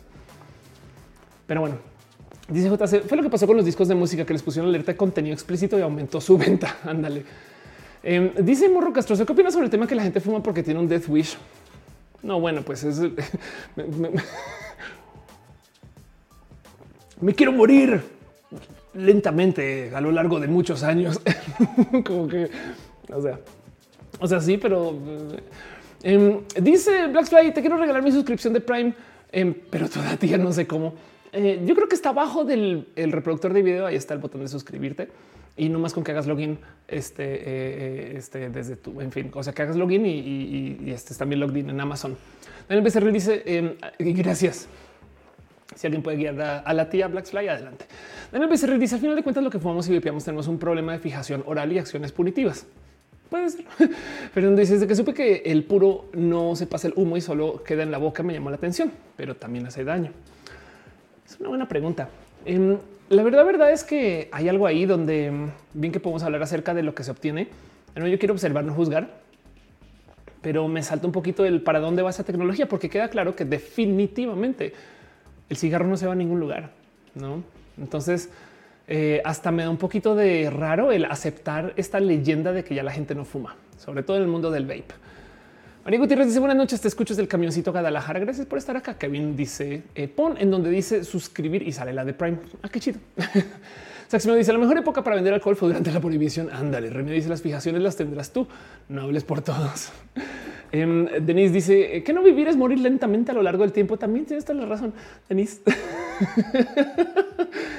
El caso es que se sabe desde hace muchos ayeres que hace daño y las campañas eh, para, para, para vivir sin consumos, la verdad es que no sirven, es un hecho. Y el que se esté desarrollando tecnología para que no hagan tanto daño hasta me parece un positivo. Saben, vamos a solucionar ese problema con tecnología. Las, tabacaleras, las tabacaleras son las mamás de la, de la gente malvada. Me queda claro. O sea, por supuesto que sabían por décadas que asesinaban gente, no? Y lo negaban, así como las petroleras. Vean, esto se acabó hace 23 años y justo porque les obligaron a decir todo fue que salieron con sus datos. Pero cierro, cierro esto como con esa pregunta del si el cigarro de hoy, o sea, el vape, ni siquiera el vape, em, los, los, los neocigarros, saben, y COD y estas cosas ya no generan humo. Em, entonces no se logró el cometido, pero bueno. Dice Ale Carre que no fijación oral era un disco de Shakira. Pa, pa, pa. ah, no es pa, pa, pa, Entonces, el pop dice hablando sobre el consumo de estupefacientes. Ya viste que en los desechos humanos hay un cierto porcentaje de la droga, por lo que estas aguas residuales vuelven adictos a los peces. Sí, de hecho, sí. Em, de hecho, tú puedes medir eh, eh, qué día de la semana es según cuántos ciertos químicos se encuentran eh, de esos químicos relacionados con fiestas en las aguas este, negras y así. Hechitíos dice las tabacaleras siendo acusadas. Yo tengo otros datos. sí, total. Lun 07 dice por mi, por mi poca experiencia con el tabaco y lo que veo en mi entorno tiene más peso la anestesia inmediata que provoca el fumar que los efectos negativos que al final son a largo plazo. Juaco Gutiérrez dice me incomoda cuando la conversación sobre fumar, sobre fumar se vuelve moralina. Hacerlo es malo porque la gente suele señalar, pero no son conscientes que también tienen hábitos dañinos. Claro, eso es verdad. Sandro siempre han dicho que el puro causa cáncer de boca en la lengua. Eh, Fabián dice, ¿y qué decís del tabaco masticable? Wow, em, tienes toda la razón. Pues bueno, les dejo ahí la duda. No quiero dar una respuesta para esto, solamente quería hablar un poquito acerca de las nuevas tecnologías y el cómo, eh, honestamente, a mí me da raro, bonito, pero es un bonito boniculero el saber que la gente joven hoy en día tiene cigarro en las escuelas, pero no es cigarro. O sea, em, de nuevo, Yul High School. Vamos a ver si, encuentro una estadística para esto. Em, a ver si encuentro alguna estadística de Joule. Este aquí está. Vean esto. Por si no tienen presente. Esto es un investigación, o sea, esto, es un paper, pues no em, dice el uso de cigarrillos electrónicos, o sea, incluido el Joule, ha aumentado niveles epidémicos de secundaria en Estados Unidos. Las escuelas sirven como entorno clave, no? Em, y aquí está. Dos tercios de los encuestados han venido a hablar de un producto que se llama Joule, 67%. Es una encuesta, ¿no? conocimiento de Joule 80.9%, mayor entre profesores de secundaria que entre los profesores de secundaria, una mayor eh, encuesta tal y tal, 80 tal. Pero sí, el caso es que eh, el Joule se consume en la escuela, ¿no? Y, esto no sé si sucede en México, pero definitivamente en Estados Unidos es una realidad. Y yo creo que es, por supuesto, muy el, pues eso es lo que buscan, ¿no? A fin de cuentas. Entonces, eh, la pregunta es un ¿Es mejor este cigarro que lo que teníamos antes o no? Y de no, no quiero dar respuesta. Dice un capitán garra negra. Bonique cuá, boniculero, boniculero. Es una palabra que me enseñó Piolo Jubera. Te la dejo de regalo. Hope Barrios dice: ¿Por qué se ha demonizado la marihuana si es menos dañina y adictiva que el tabaco? Uf, em, tengo un episodio donde hablé del tema, pero es porque es moralino desde la iglesia, literal demonizada. La iglesia dice que la marihuana es la lechuga del diablo.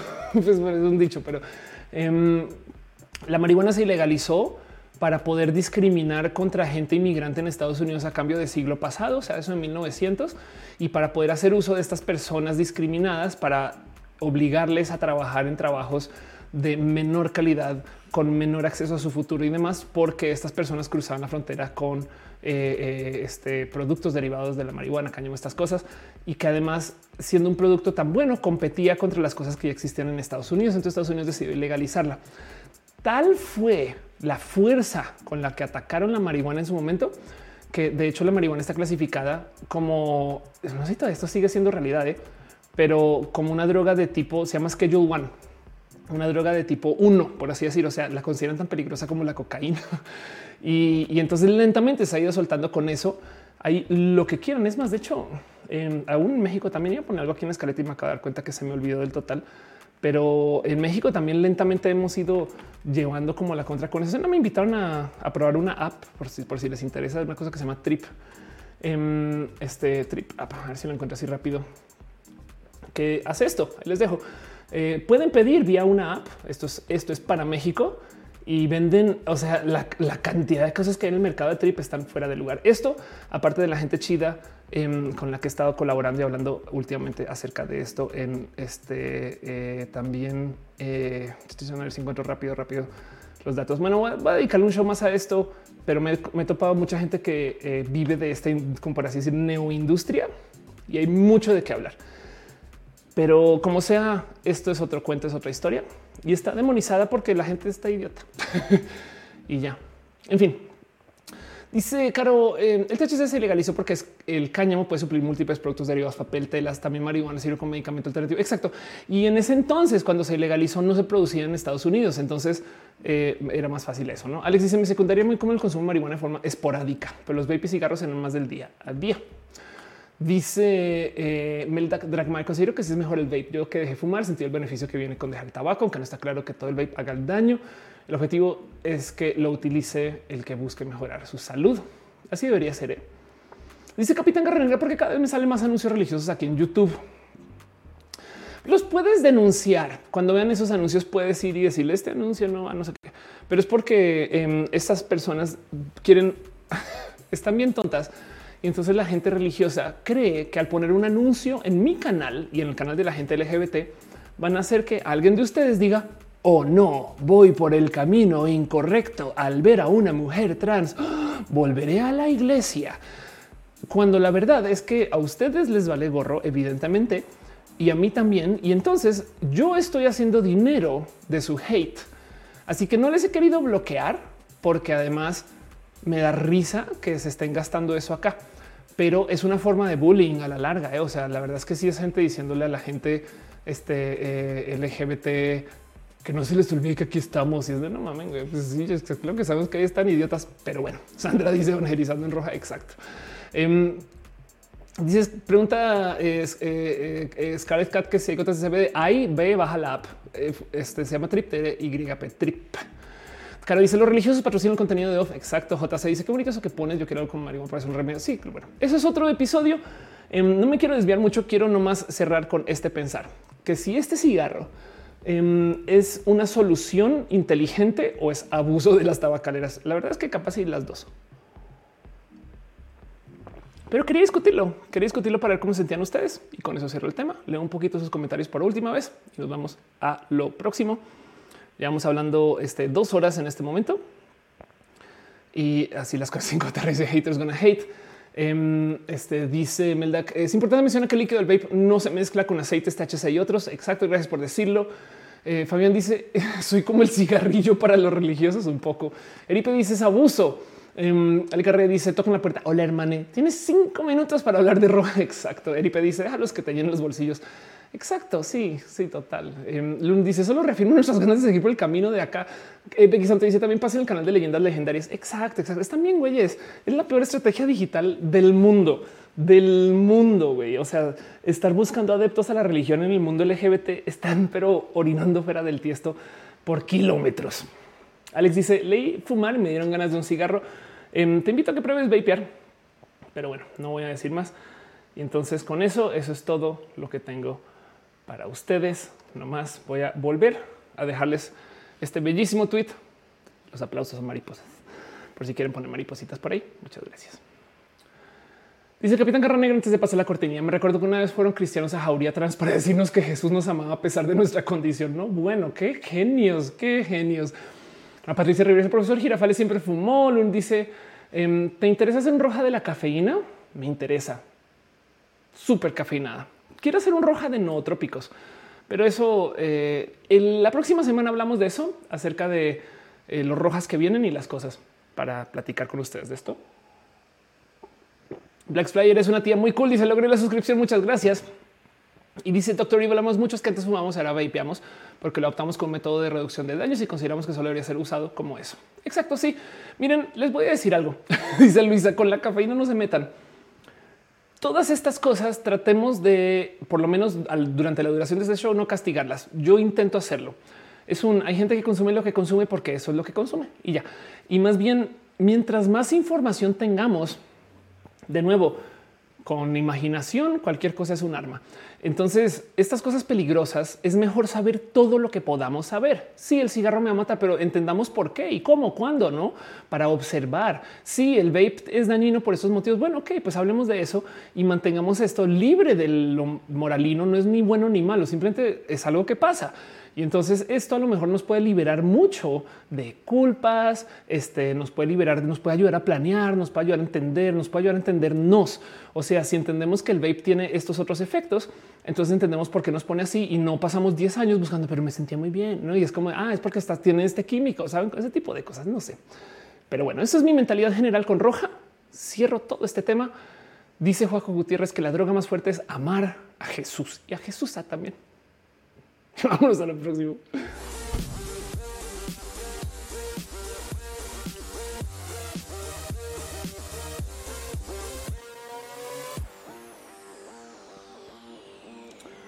Muy bien. Eso es lo que es este y hay mucho lo que quisiera platicar. La verdad es que hoy tengo nomás un rojito aquí como platicado con ustedes acerca de muchos temas y hablar del vape me llama mucho la atención. Rafaela dice la droga más fuerte es el azúcar. Eso es verdad. ¿eh? Tienes la razón. Eso también es un, es un, es un, es un tema para roja. Voy a guardarlo ahí. Entonces, este roja de la cafeína, roja del azúcar. Debería uf, eh, cafeína, azúcar. Em, sí, porque además o sea, es tan fuerte el tema del azúcar que hay imperios que se crearon y existen por eso. O sea, Hawái como parte de Estados Unidos sucedió por el azúcar. Pero bueno, el caso.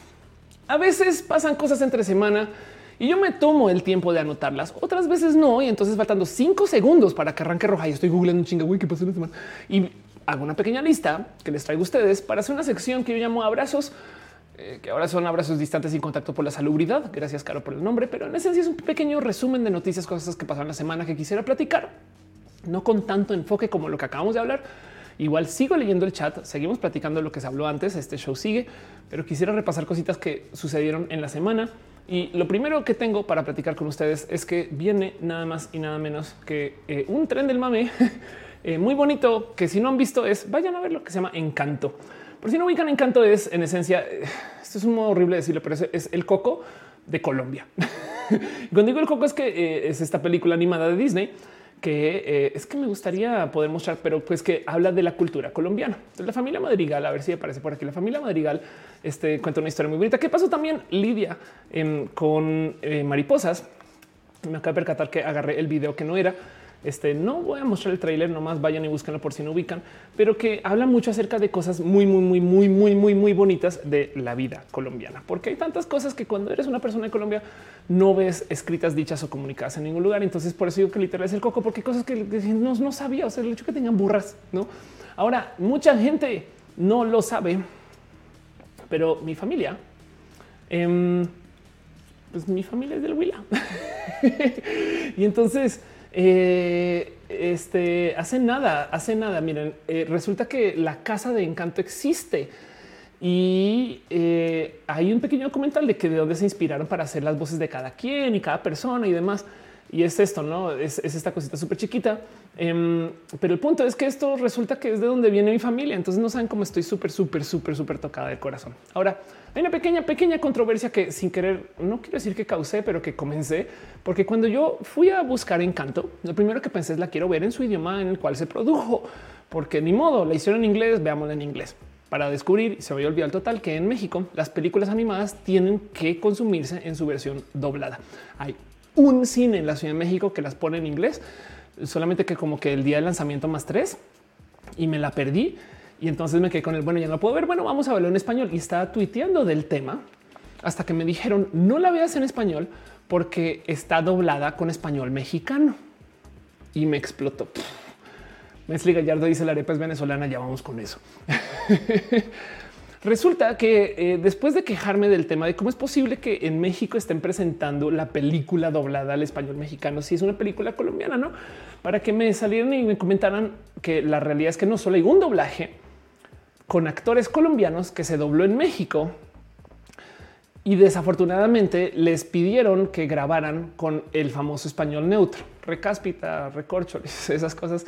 Y no tienen acento colombiano, aunque sean actores de voz colombianos que es una lástima porque todavía siento que se pierde algo, no como que es un poquito de saben, o sea, es el acento colombiano, la película colombiana, así que me rompió mucho el corazón, pero esto es todo un tema. Entonces sigo debatiendo que si voy a verla ahorita ya en el cine en ese español neutro o si me aguanto hasta el 25 de diciembre que sale en Disney Plus y lo podría ver en otros idiomas. Y entonces esto es el tema, pero como sea, de todos modos, si pueden, de todos modos, recomiendo Encanto. Em, este en general me parece muy bonito que esto haya sucedido y, y yo seguiré debatiendo eso. Les quería compartir esto nomás a calidad de de que esto pasó. Abrazos. Una cosa que pasó en la semana. Ale Carre dice cáspita, atiza, recorcholis, repámpanos. Me explico. Eh, dice el acento colombiano es bello, es bello. Y yo desafortunadamente no lo porto ahorita, pero no es sino que me suelten un mes, un mes en una ciudad colombiana y me tienen de omega no rea ome.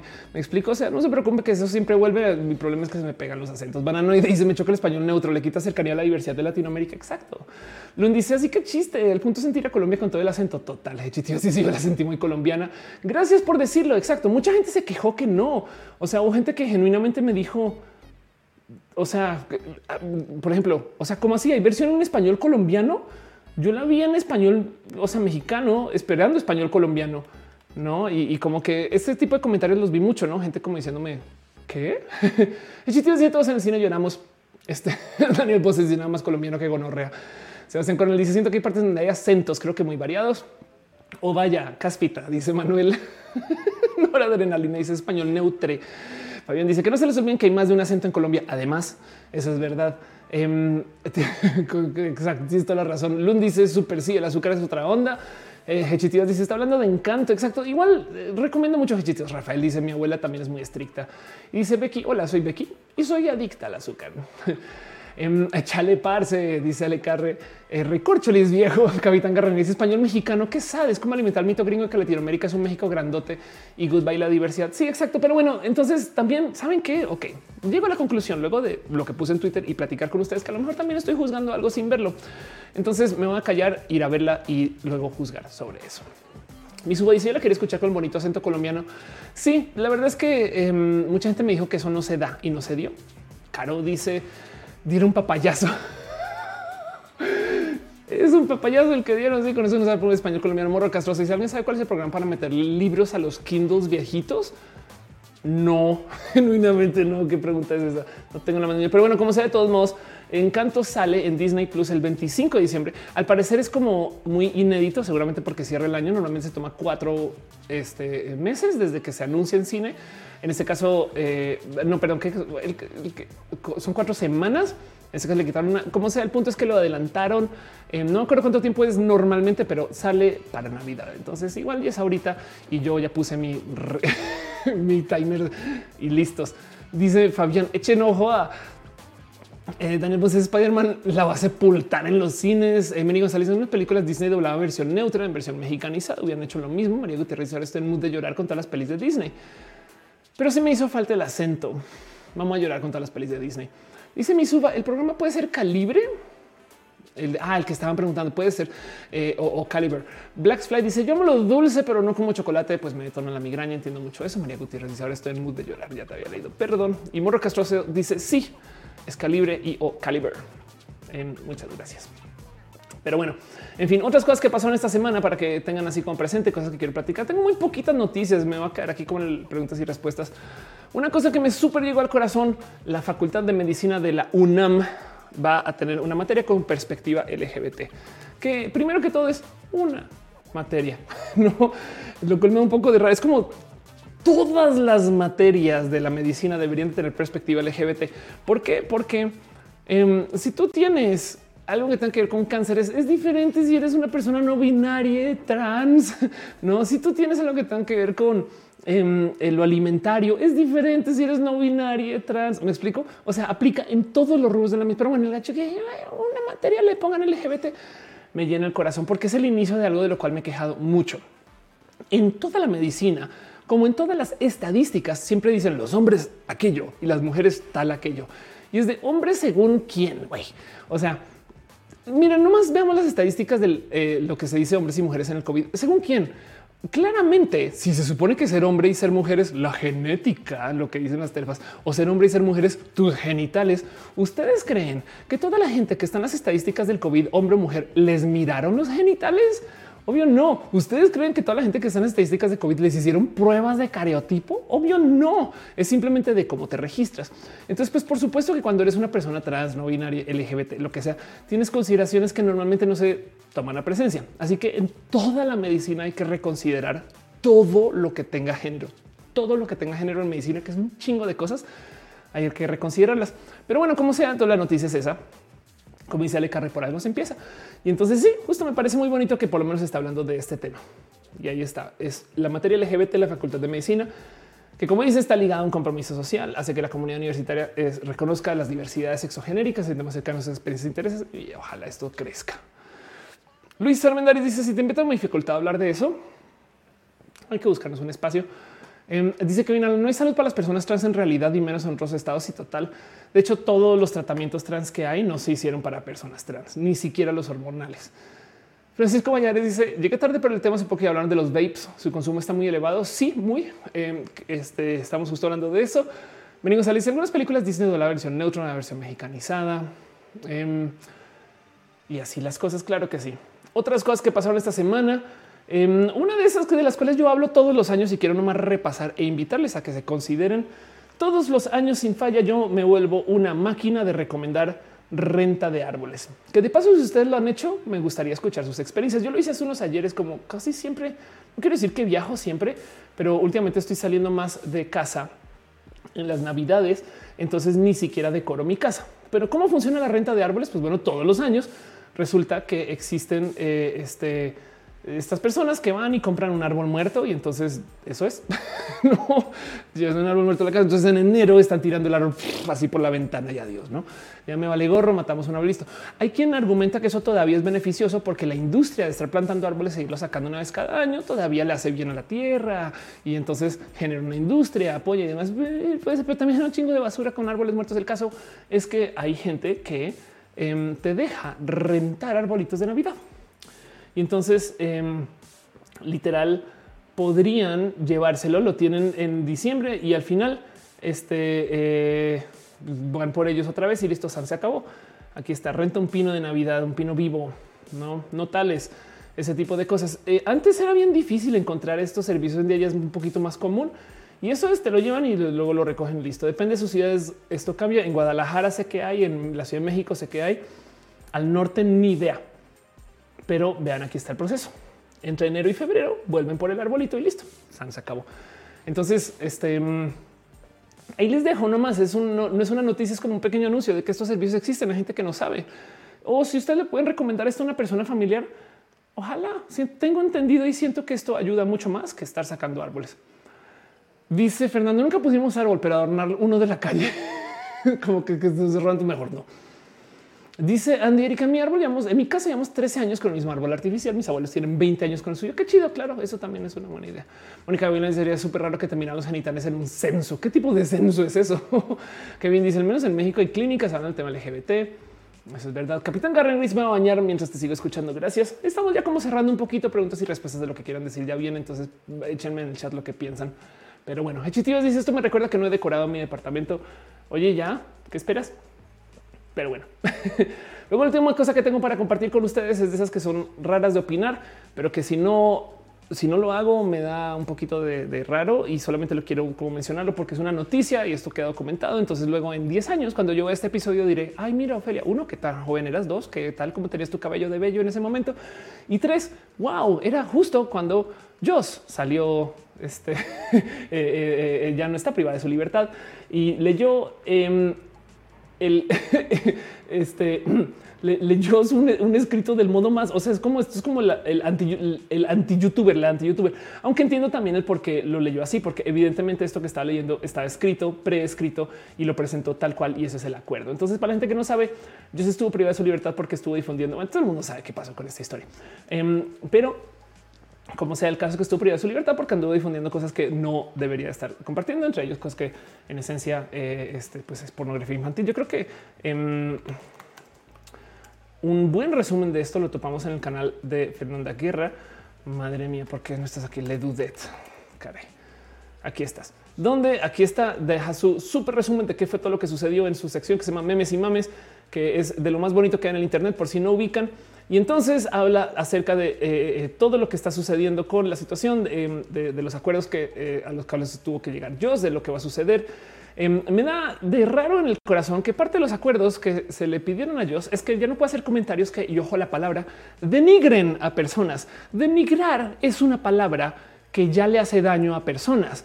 Entonces, quien sea que redactó eso, unas lecciones de diversidad, por favor, no, eh, por favor, no usen esa palabra de paso, eh, entiendan por qué hace daño, pero como sea el punto. Entonces, a mí me duele mucho en el corazón que, claro, se le pidió a Dios que no le haga daño a nadie por medio de hacerle daño. Ya vamos por ahí, pero como sea, de todos modos, el punto es que técnicamente ya no puede insultar a nadie. Y entonces vamos a ver qué pasa, porque la gran mayoría de su contenido era desde ahí y qué peligro hacer videos em, donde, em, pues, o sea, el tema es que donde digas algo que de verdad no que te puede generar este tipo de complicaciones. No dudo que habrá otro tipo de acuerdos, intercambios. Evidentemente, este eh, eh, es un tema. Dice Nora por qué hace daño, em, porque denigrar viene del decirle a alguien que sea como negro. Me explico em, y perdón, pero pues ser negro o negra no es insulto. Entonces, el decirle a alguien eh, que te denigras implica que se hace como negro y es como eso no es insulto. Así que eh, no la usen. No es más, tengan presente que eh, este hasta puede ser enaltecer a alguien. En fin, Eduardo Inés dice termina el live a tiempo para poder descargarlo. hoy termina el live cortito. Si es verdad. Dice Sax Hoy es la Krampusnacht. Es verdad. Eh, dice Sayonara se quedó sin trabajo. Vamos a ver qué pasa de todos modos.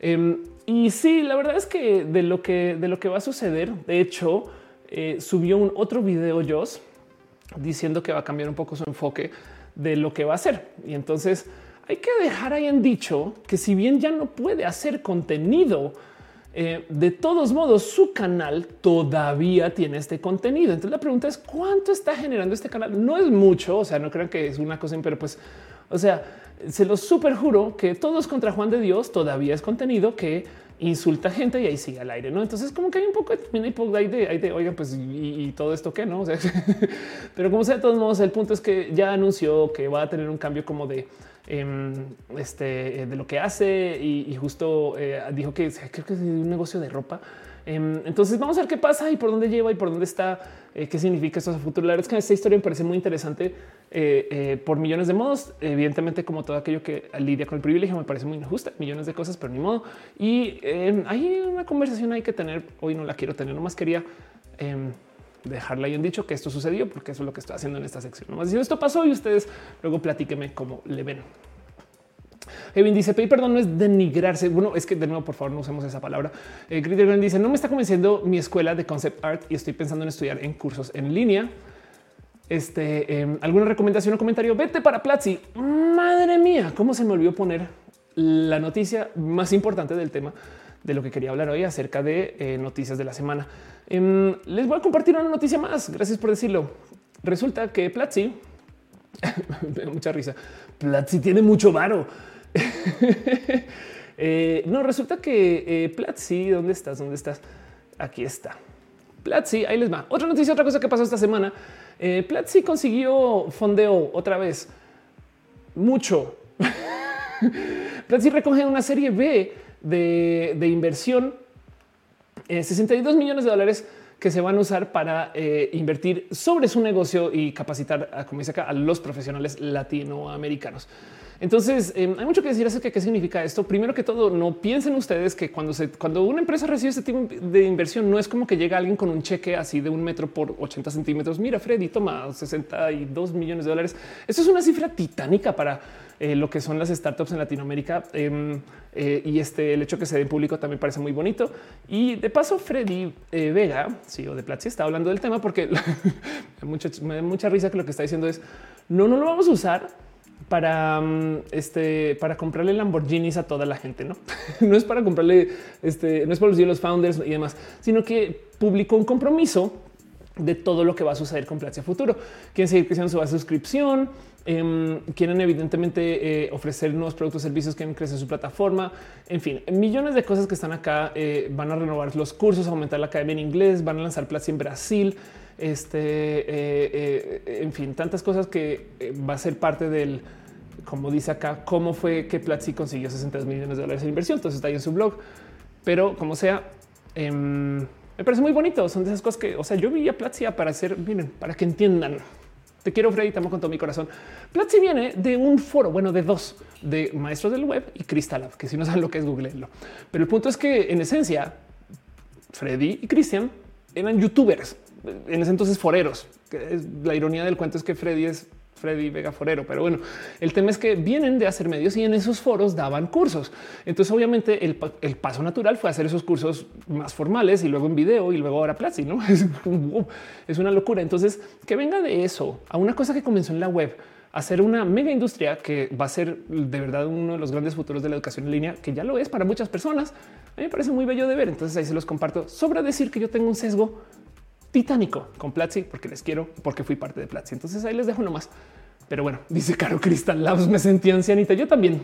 Y a rato os buleo a Freddy con eso. Fernanda dice, Leonardo, se mira tener que darte cuenta que seas mal solo porque te forzaron. Este eh, recuerda que este, una chica trans este se quitó la vega algo, dijo Leonardo. Em, pero bueno, eh, ah, claro, dice, pues mira, yo son más por la que acepta cambiar de mala forma. La verdad es que lo que hizo yo eh, sí amerita eh, este, ojalá y sirva de ejemplo para que otra banda le baje su hate. Pero bueno, Nick de dice la arepa colombiana es mejor que la venezolana y ni modo.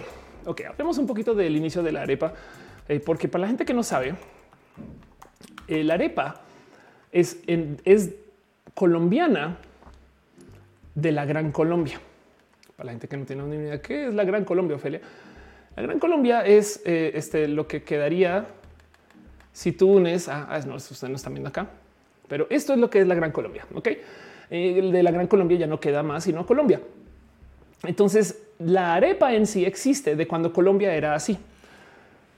Y es todo lo que les tengo que decir. Así que ustedes decían si es colombiana o venezolana, pero sepan que esto antes se llamaba la Gran Colombia. Pero bueno, dice en el chat eh, Sayonara Sensei, opinión extendida de Binding of Isaac.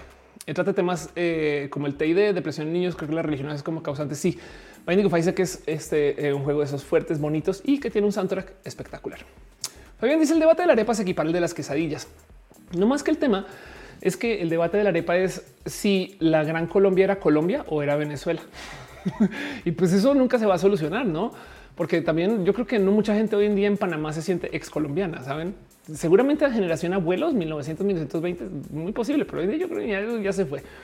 Ahora, del otro lado, Bolivia todavía jura que eh, tiene salida al mar. ¿no? Leonardo Inés dice, pues bueno, no siempre, no es un gran chiste, no, pero esto exagero. Leonardo Inés dice Bolivia es muy bonito y en Santa Cruz de la Sierra de Paso em, y yo solo estoy haciendo chistes. Leonardo Inés dice, pues em, al menos lo haré. Admito que al mínimo eh, me sentí identificado por lo que pasó, cual sea la situación cambió, cambió. Sí, en últimas, este, eso yo creo que la conversación de ellos es hay que hablar un poquito acerca de eso. Mesli dice la harina de maíz precocida fue creada en Venezuela en los años 50. Um, dice acabo de revisar Platzi y ya me emociona. Ah, chequen Platzi. Exacto. Denis está dejando mariposas y piñas. Exacto, maripositas. Dice Pamela Gutiérrez en la Ciudad de México, donde podría probar unas arepas dignas. En la calle de Medellín hay varios restaurantes colombianos. Ve y listo, es muy fácil.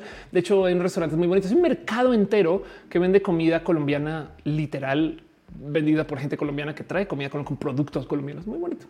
busca la calle de Medellín por aquí por la Roma, en la Ciudad de México. ¿no? Leonardo Inés dice em, el tema de la trans nunca supe nada de eso. Lo puedes googlear. Es el caso de una chica que resultó ser muy bulliada y fue, es muy fuerte. Es muy, muy fuerte esa historia. Entonces no la quiero levantar acá. Despierta muchos triggers. Pero bueno, en fin, con eso cierro todo lo que tengo para ustedes. vamos hablando este, dos horas y media va a pasar la eh, cortinilla super hiper mega turbo requete super pro, la que comprueba de que este show tiene producción. Y vámonos nomás a preguntas y respuestas, lo que me quieran decir en el chat. Todo lo demás este, es acompañarnos.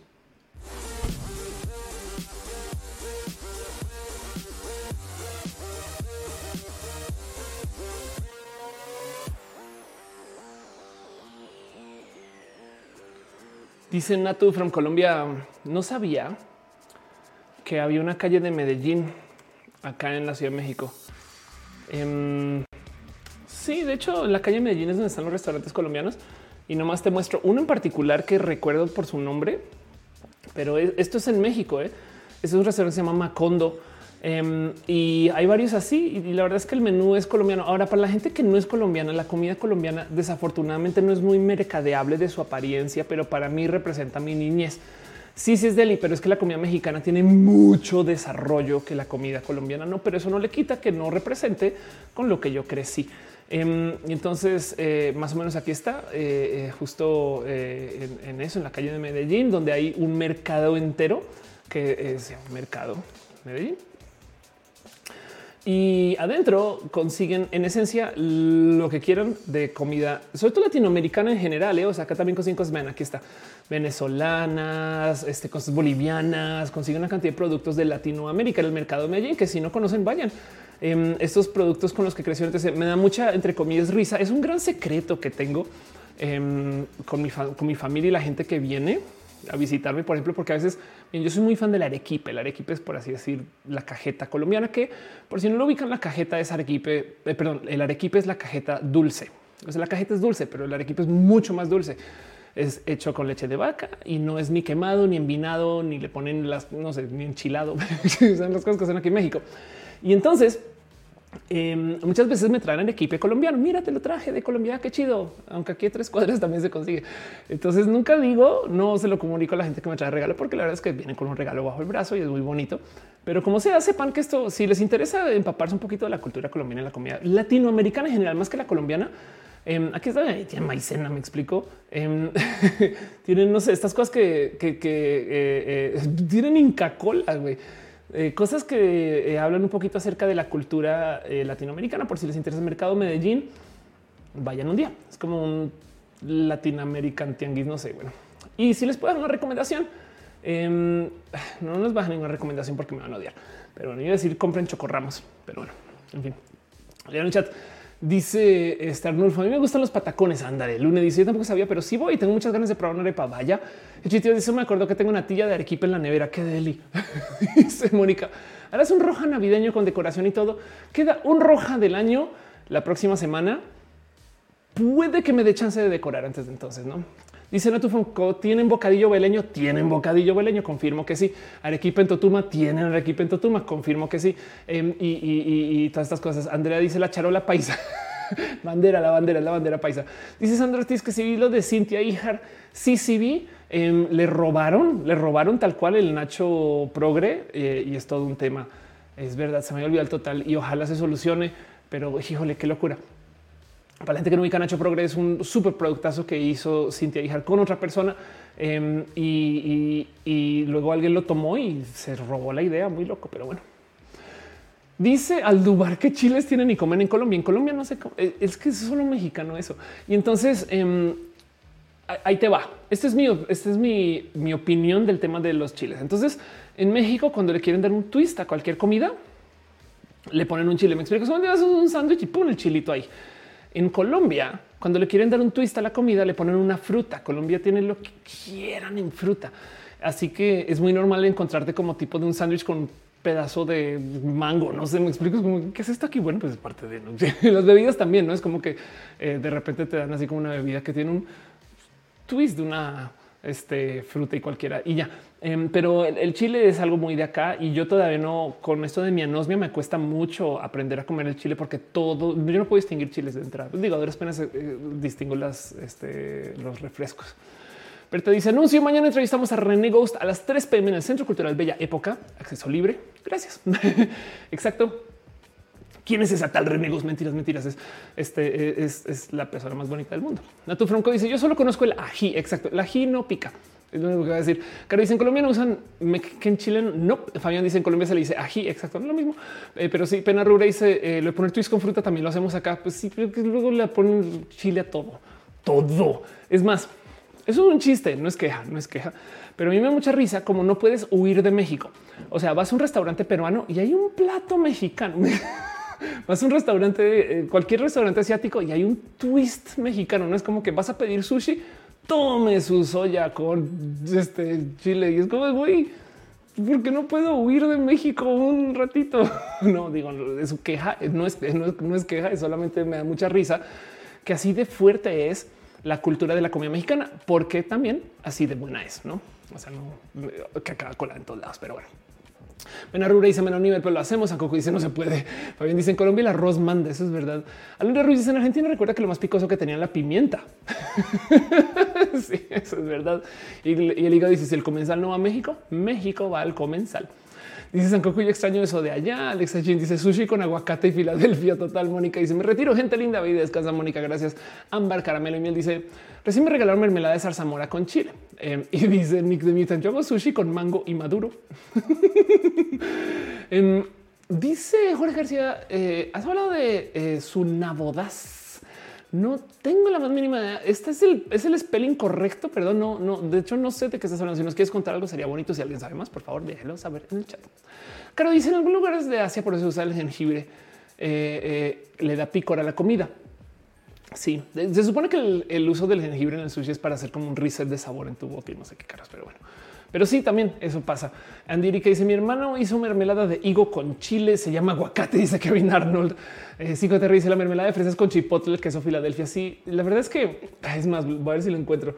Em, este, of course. ¿Dónde estará ese meme? Eso sí lo posté hace muchos ayeres, pero me burlaba mucho de cómo toda la comida en México te quiere, te quiere hacer daño, güey. Em, no, esto va a ser imposible de encontrar. Si es como de este, eh, todo lo que comes acá actúa en tu contra y aún así es como eso, eso hace que me guste más. O sea, si, si me va a quemar la boca, delicioso. Si me va a hacer que no pueda oler por una hora, delicioso. Si va a hacer que todo que vea llamas por los ojos, delicioso. Es como que pedo mexicanos. Claro, dice, creo que el wasabi en la tama es más como rábano picante. Eh, Greta dice el mercado de Medellín hay mate de coca. Confirmo que sí. Y si no, en ¿cómo se llama? Em, en estas tiendas de em, alcohol em, que tienen un nombre como de marineros. Recuérdenme cómo se llaman. Si, saben de qué estoy hablando, les doy pistas. Eh, navegante marinero, eh, el caso, la naval. Ahí consigues té de mate de coca. pero bueno. Estoy acá tratando de tratar de hilar en mi cabeza. Ultramarinos dice: Si no te mata, te fortalece. Dice Pamela. Nick Demita dice: Mucha gente se de la pizza con piña y ni se imagina que en Colombia la hay con maduro. Ah, exacto. De hecho, la pizza con piña es un invento por un inmigrante griego eh, este, que emigró a Canadá. y entonces allá se la inventa y le pone hawaiana a esa cosa. En fin, Dice Amber Caramelo, el crepas de champiñones con chile, chipotle, pizza, chile, le caro. Dice ultramarino es donde compras chelas. Puede ser.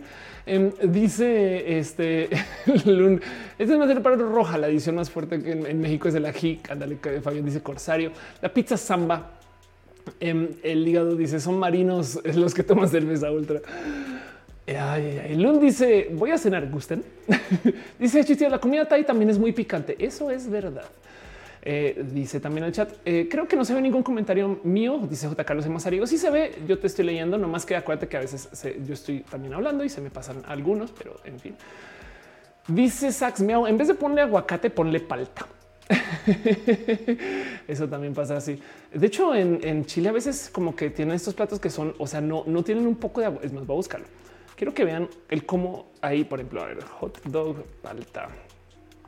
Chile, a ver si lo encuentro porque esto, esto, esto sido un poco de es en serio que hacen. Miren, aquí tienen esto, esto, esto yo lo vi cuando fui a Chile con la cantidad de aguacate que, le ponen a los hot dogs. Pero bueno, por dar y esto que esto es una foto así muy random. Hay unos que de verdad rebosaban. O sea, es como de güey, espera, para, le vas a poner más y más, más, ponle más. No es como te sirven todo, todo el pinche plato de este aguacate. No es como de espera, detente. No hay que tapar eso. Güey, no es como un poco de por qué están atascados en Chile. Güey, en fin. Um, dice, búscalo con completo italiano. Ándale. dice la comida indiana también es súper picante por la falta de higiene.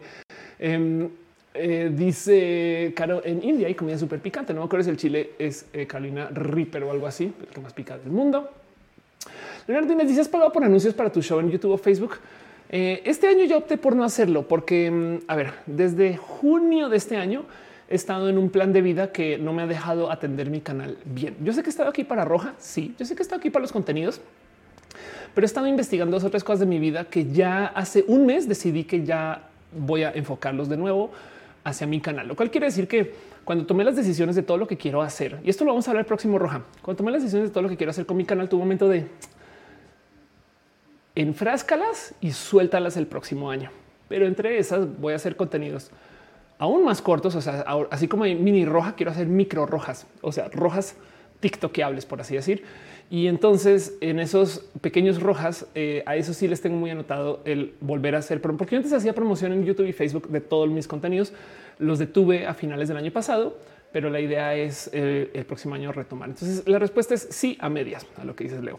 Sax dice una de mis bebidas favoritas es el melón blanco con vino. Un guitarrista chileno que tocaba hace años me enseñó a hacerlo. Órales. Dice um, Lili Roxy, eso es chileno y creo, creo más que palta le pone muchísima mayo a todo. Sándwiches allá en Chile chorreante de mayo. Leonardo dice que el 2000 años es un año muy bonito. Yo creo que sí, yo creo que quiero profesionalizar más las cosas para el próximo año. De paso, este, eh, vamos a ver por dónde nos toma ese camino. Em, dice Juaco, no más spoilers. No te preocupes, Juaco, porque el próximo Roja se va a tratar solo de eso. Serafín dice, ¿qué sabes de los cristales del tiempo en la computación cuántica? Em, nada, pues que así como de tiempo tienen poco, son simplemente procesos para poder hacer cálculos eh, controlados que este, hagan uso de procesos cuánticos. Alumno Ruiz, tiene rato que no habías hecho videos para diagnosis. Voy a dejar de hacer videos para diagnosis. No más porque no tengo, o sea, yo soy solo yo. El tema es que, mm, bueno, eso es que estoy diciendo que hay un tino de moderación, está hago cosas con Fer, eh, en los videos los edita Lisa pero aún así no me da el tiempo de hacer contenido suficiente porque es un roja a la semana, una entrevista a la semana y un video original la semana. Es un, es un chingo de chamba para una solita. Así que quisiera hacer más cosas para diagnosis, pero mm, saben que eso igual lo vamos a hablar la próxima semana de todos modos. Yo diagnosis lo tengo por así decir en pausa y estos contenidos me los jalo aquí. Eh, los contenidos de la diversidad los estoy hablando en este canal de todos modos, pero luego, luego ojalá con que consigan el cómo crecer esto un poquito, a lo mejor con el caso. Dice Teflon más que alguien le devuelve el chile a Carolina, mi hermana. eh, Kevin Arnold dicen qué lugares has viajado? Muchos. En Latinoamérica nomás este, tuve casa, puedo decir que tuve casa en Santa Cruz de la Sierra en Bolivia. Tengo familia en Buenos Aires. Eh, estuve un ratito en Chile también, muy cortito, pero estuve. tuve casa también un rato en Caracas con mucho cariño para todo. Eh, Venezuela es lo máximo. La gente venezolana además es súper cool. Pero también, en fin, pues soy colombiana, entonces por supuesto conozco Colombia, mm, algunas ciudades, no muchas. Eh, y también, bueno, Panamá no conozco, México, por supuesto, por México he como una desgraciada gracias a toda la gente que me lleva a todos lados. Viví en la Florida, René vive en Nueva York, entonces ahora estoy yendo mucho a Nueva York. En algún momento tuve un poquito como de vida este, sureña por Estados Unidos, muy cortito, o sea, saben no cuenta. Em, y em, mi familia vivió también un rato en Alaska, en Anchorage. Entonces también conozco esa esquina. Así que eso también ha sido parte de mí. Viví en Australia, estuve, estudié en, Sydney y a eso le traigo mucho, mucho, mucho cariño. Erika eh, dice: ¿Qué tal es vivir en Chile? Pues no viví, viví, estuve un tiempo muy corto. De hecho, trabajé con gente chilena más bien. Eh, iba, pero mm, eh, en su momento Chile era muy chido porque era cuando estaba comenzando todo el boom de la inversión en medios chilenos, Firewire, estas cosas. Y, entonces existía esta como esta como bonita cultura del Chile quiere crecer, no? Blackstar dice también soy tu familia, eres parte de mi corazón. Gracias, tú también. dice Teflón, según me han dicho, vivir en Chile es la wea. Exacto. Hechitivas dice rico un jugo de guanábana, lo recomiendo, claro que sí. Em, están dejando piñas eh, de avatares. Dice al si en Chile le dicen completos a los hot dogs, ¿cómo será un incompleto? Kevin dice qué chido todos estos viajes. Yo también quisiera viajar. Tengo que admitir que he sido una privilegiada, una afortunada y además comencé chiquita. Entonces eh, he conocido todo esto de Latinoamérica porque de chiquita me tuve el chance, la verdad. Y lo agradezco mucho. La verdad es que Latinoamérica es bien cool. Todos los países de Latinoamérica están jodidos por un modo u otro. Y entonces es bien bonito ver cómo somos como, em, como, como viejos y viejas en una reunión de familia que ya no hablan de la vida, sino hablan de todos los. Ay, pues, a ti te duele la espalda. Uy, a mí me duele la pierna. Ay, a ti te duele la pierna. Si vieras como ya no puedo caminar sin bastón. Ay, pues así por Latinoamérica, no? Es como de ay, tú tienes una caída económica. Uy, yo tuve un colapso bancario. Tú, tú un colapso bancario. No, mi país se dolarizó. En fin, em, bien triste y bien bonito a la vez. Metzli Gallardo dice: No sé qué año viviste en Caracas, pero mi ciudad es lo máximo. Es lo máximo. Viví en Caracas para que veas hace cuánto tiempo fue antes de Chávez. Tampoco estoy muy joven. Pero bueno, em, aún así, de todos modos, toda la gente venezolana que he conocido en la vida es gente espectacular. Draco Channel dice: ¿Qué recomiendas cuando eres gay y tienes padres ultra religiosos?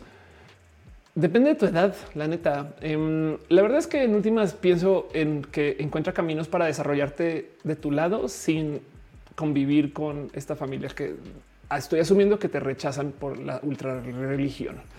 Y no te cuelgues mucho de esperar que estén ahí. O sea, trabaja más en lo tuyo que en el este eh, que tipo, tipo, que, o sea, como que no dejes que te pese mucho el que no me acepten, sino más bien es trabaja en, lo tuyo y que lo tuyo funcione hasta que ojalá puedas, no quiero decir huir, pero pues por lo menos negociar eso. Dice Anne, eh, perdón, hay Jiménez que se ha visto Succession, no lo he visto, debería. Me dice la mejor época. Solo bueno está dejando un este un alien. El se ríe y dice este, eh, eh, pero es J. Carlos Mazariegos que preguntaste. Em, vamos a ver si encuentro tu pregunta por aquí rápido. Pero bueno, dice chiste rico un jugo de guanabana total.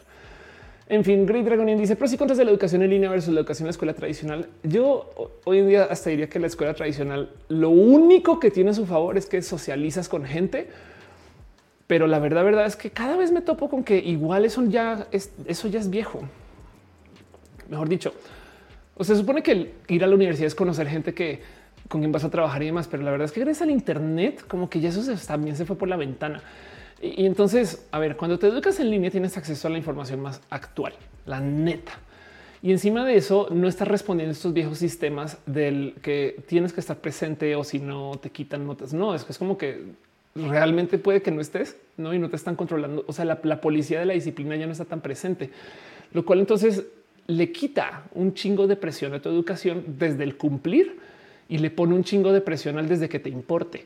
Y eso me parece un positivo. Sin mencionar que además la educación en línea es, eh, pues es, transdisciplinaria. O sea, comienzas a jalar todo tipo de extra información donde en últimas eh, yo creo que construyes diferente. Nada genuinamente en contra de la educación formal si están en esos sistemas. No más que yo creo que la educación en línea es tan, tan, tan, tan, tan poderosa. Y esto lo digo porque esto, yo he contado esta historia millones de veces, pero iba de nuez.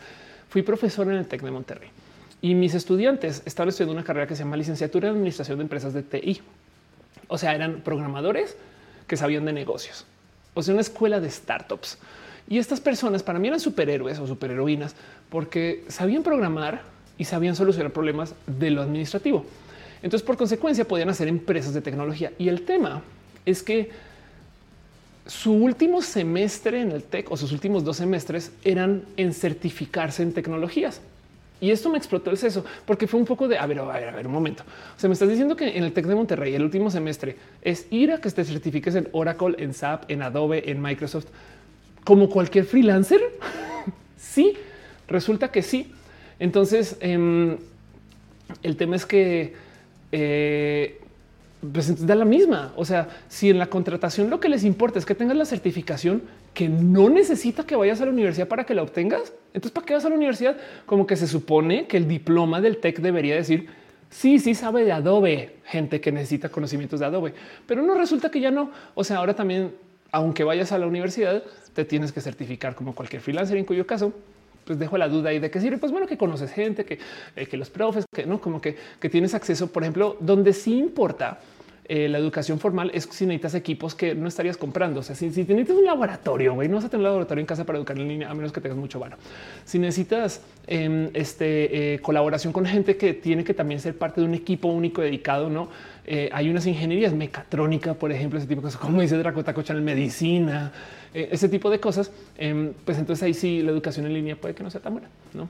Pero bueno, como sea, el punto es que eh, ninguna es automáticamente superior o inferior a la otra. Depende de cada caso, de cada ciudad, de cada educación, de cada esquema y de qué acceso tengas. Pero lo que sí es asumir que la educación digital es automáticamente inferior a la educación formal. Yo creo que eso sí está fuera, pero fuerísima. Andy, que si yo apoyo la educación tradicional a nivel de preescolar por temas de desarrollo, inteligencia emocional y socialización, ándale. Eso, claro, eso puede ser la socialización este, ay no, un video súper triste pandémico online. Eh, vamos a ver si lo encuentro rápido. Em, de una niña que está tomando cursos en línea para, para nadar, pero pues estaba en casa porque la pandemia. No, es un video que obviamente nunca voy a encontrar en la vida. Es un video que se volvió medianamente viral. Este em, vamos a ver si lo encuentro con si le pongo swimming at home. Eh, porque está pobrecita, está en casa y entonces supone que está tomando clase de natación, pero está en casa, entonces solamente está como haciendo nados. y es de eso no es una clase de natación chiquita. Pero bueno, en em, Natu Franco está preguntando por una palabra censurada. Eso es culpa mía, porque esa censura en particular está en el Restream. Restream, que es el chat este mezclado que estamos viendo acá, em, como todas las otras plataformas, me pide palabras clave que puede censurar. El tema es que en todos los otros servicios tú le das la palabra, la que tú quieras, y em, la palabra te la bloquea y ya. No, si alguien escribe la palabra con que le cambien la i por el uno, esas cosas, pues ahí se pasa el bloqueo. Pero bueno, Restream no es muy listo. Entonces, si encuentra la palabra bloqueada dentro de una palabra que no está bloqueada, me explico. o sea, como la palabra computadora, pues dentro de computadora tenemos puta. Y entonces Restream dice, ay, com, asterisco, asterisco, asterisco. Y es como, no, Restream, son palabras completas. Ahora, una tarea que no he hecho es culpa mía es ir y ponerle comillas a todas las palabras. Pero bueno, entonces me causa mucha risa el tema de los asteriscos. Es culpa mía. Em, esa autocensura está ahí porque yo prefiero bloquear todo. Uva dice, aunque no lo creas, ayuda demasiado la práctica de natación. Ay, wow, qué chido saberlo. Ayuda con los movimientos, las respiraciones. Aparte, la coordinación se puede trabajar fuera del agua. Ay, qué bueno. De paso, Uva, experta en este eh, eh, todo esto de lo que tenga que ver con deportes. Gracias por decirlo. A mí me causó mucha risa porque pues, es una niña chiquita nadando en casa, no como que se siente tierno y a la vez súper distópico. Pero si dices que ayuda, entonces qué chido saberlo. Em, me encantaría, me encantaría, me encantaría tener ese video de todos modos, nomás para verlo, pero bueno. Dice eh, Denise, ¿le puedes mandar un abrazo a mi amorcito? Está escuchando mientras trabajo todo enfermito. ¿Por qué está enfermito tu amorcito? Star Trek por si me lees shot. Te ganaste ese shot de agrapa. Sí, besitos de amorcito con dos S. Amorcito. Dakota Cochón dice la educación sí es un privilegio también, pero que no debería ser un privilegio. En Colombia la mayoría de áreas son rurales sin zonas a Wi-Fi. No te imaginas la deserción que hubo. Sí, eso es verdad. Vamos a ver cómo progresa esto en los próximos 10, 20 años cuando tengamos internet satelital disponible en Latinoamérica, pero pues por ahora no existe. Entonces el caso dice Fabián, la palabra espectáculo está prohibido. No, porque al, al parecer el culo está muy, está muy permitido. El culo es chido. dice Morro Castro. Yo conocí una guía turista que aprendió a nadar eh, los diferentes estilos en YouTube. Qué chido. Estoy más se está burlando de la compu. Denise dice, yay, shot. Muchas gracias. Kevin está dejando ahí unos llantos. No te bronco. Dice, ah, bueno. sí, es culpa mía. Yo tengo que, que mejor. Es que, es que ahí les va. Es que es exactamente es lo que pasa con Roja. Yo tengo que aceptar que Roja tiene que crecer. Eso es culpa mía, pero mm, me rebasa. O sea, miren, cuidar Twitch como plataforma implica estar al tanto de los emojis, de los stickers, de no de tantas cosas que son las dinámicas de Twitch. Cuando eres una streamer solo de Twitch, entonces lidias solamente con cosas de Twitch. Pero del otro lado, entonces súmenle eso que YouTube tiene otras dinámicas y otros emojis, iconos diferentes, medidas diferentes también. Y luego entonces súmenle que Facebook tiene otras y si quiero volver a Twitter, otras va a tener y luego Restream otras va a tener. Entonces no más tener oferta homogénea de stickers y emojis y, rewards y demás. Es un tema y a duras penas me doy abasto con los temas de roja. Dice Juaco, contratar una becaria. Yo creo eso es, eso es justo el paso que no he querido tomar porque roja para mí sigue siendo roja de casita. Pero mis planes para el próximo año es ya romper con eso y formalizar las cosas. Esto implica también de paso platicar cosas con team moderación.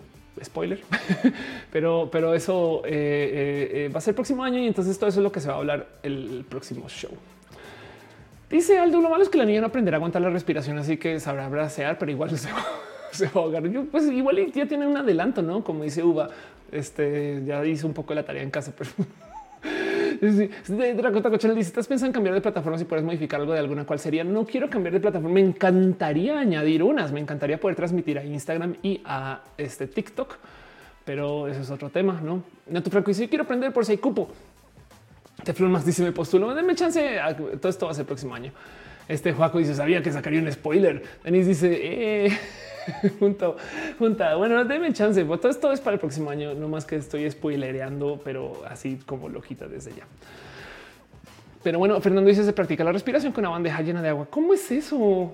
Una bandeja, una bandeja es como Si lo llenas de aguas o, bandeja es como más grande o es una palabra mexicana. La palabra, en fin. Yo también quiero entrar Capitán Garrón y dice: Yo no puedo suponer cómo se hace stream en Twitter, cómo eso era. Antes había un servicio em, que era para hacer streams en Twitter y, ya no existe. Entonces ya cambió. Capitán Garranera, eh, volver a leer, anotar ese me postulo el próximo año. El próximo año hablamos de eso. Por ahora nomás este, dice San Cocu dice o vayan a la pileta. o así en, el baño, no así de baja el agua. Me estoy burlando cuando la verdad es que así es como se enseñan de todos modos. O sea, si es verdad. Claro que la gente que es que me uva tienes toda la razón. Claro que la gente que aprende natación no solo está trabajando su, nado cuando están en frente al agua. No puede ser. En Twitter era Periscope, dice Teflon más que exacto. Pero bueno, en fin, creo que con eso voy a ir cerrando el show de hoy. Eh, eh, quería platicar hoy acerca de un tema en particular, pero de lo que queda nomás es un poquito de abrazo y cariño. Dice Caro, vayan a la playa. Em, y es hora para mí de ir cerrando lentamente porque todavía quedan muchas cosas que hacer esta semana. La próxima semana vamos a platicar largo y tendido acerca de Roja en sí. Entonces, con eso hacía muy bonito verles. Ángel Michael Boria dice: Una idea para Roja puede ser tecnologías que no utilizamos correctamente y fueran desarrollados para otro uso. Wow. Eh, vamos a notar eso. ¿eh? Tecnologías que no usamos como era, ¿no? Claro, como eh, entiendo mucho eso. Em, dice Dracota Cochana, no te vayas aquí, más que de todo mundo más que necesito que ir cerrando roja de todos modos. Que dice Teflon más que la playa está cerrada, está llena de sargazo, ya no hay playa. Tecnologías que se inventaron con un uso y acabaron siendo usadas para otra cosa. Gracias por la idea, de verdad. ¿eh? Este súper prometo que esto va a quedar ahí. Eh, dice eh, Sandro Ortiz, bonita compañía, como siempre. Gracias por estar y ser parte de. y nomás me quiero dar una pasadita de paso eh, de voladita por todos estos abrazotes financieros que han estado dejando. Ángel Michael Boria, como siempre, gracias por tu amor y cariño tus stars. No, Em, que me estás hablando desde ni te había leído. ¿eh? Estás hablando de las investigaciones de las tabacaleras, por supuesto. En Mota por doquier, para, para, para, para, para, comentario que dejaste también y dices justo eso, no una idea del oro roja, las tecnologías. Qué chido que lo digas. Claro que sí, pero claro por su pollo que sí. Muy bien. Em, muchas gracias a ti, moderación, que de paso estoy viendo que eh, eh, han estado haciendo tipo de cosas requete re bonitas. Me parece lo máximo. Em, voy a nomás, eh, ya veo que no tengo aquí conmigo. Activity es lo que estoy buscando. Eh, a la gente que se suscribe. Entonces, aquí te pongo Muchas gracias a House of Pancakes que se suscribió, eh, y Blackstrike que también se suscribió, que lograste suscribirte. Muchas gracias a eh, Edgar de Dios Lunar. De paso, nos asustan, quiten la música a propósito porque pensé que iba a hacer el cambio, pero no lo hice. El cambio de cortinilla. Caldito también, vía Enix. Gracias por su amor y su cariño. Eh, Sayonara Sensei dejó abrazo financiero. Berta Hernández, gracias por tu cariño en general en la vida. Lo celebro mucho. Em, eh, Samael 826, Fernando Cernas y Pollo Rico Pollo. Gracias por ser parte de esto. Roja es, Roja es un lugar muy bonito. Gracias a ustedes y su cariño su amor y toda su apreciación y estas cosas. Pero bueno, en fin, además me quería sumar por ahí antes de pasar las cortinillas súper hiper mega profesional. Me seguiré burlando de eso toda la vida, pero bueno, al lugar dice si la niña tiene el uso de grandes cúmulos de agua para que quiera aprender a nadar. no bulles. Ale chica, porque ahora está dejando piñas. Em, gracias también a ustedes que están dejando sus mariposas. Em, Gracias a Black Friday. Gracias por tu tiempo. Excelente contenido. Gracias por estar acá. Espero que eh, esa actuación de soplar burbujas bajo el agua fue muy convincente, muy buena. También en este show muy famosamente se simula el andar entre actor perdón. En fin, este quizás el próximo año vuelva a los escenarios de paso. Es otro spoiler. No es más, aunque no es un quizás, es un hecho. La pregunta es cuándo y cómo, no? Pero bueno, todo eso sucederá de aquí a enero y lo que queda es el próximo Roja, donde no más hablaremos de eso y de paso escucharles ustedes como bueno. Leonel, es más, si quieren decir algo, cualquier cosa, adelante también, por favor. Exacto, gracias, Leonel, por tus maripositas. mariposas son aplausos. Este show se simula a un gorro metálico café. Bueno, dice saludos. Este Draco Taco Channel deja corazoncito. Vámonos con el cierre.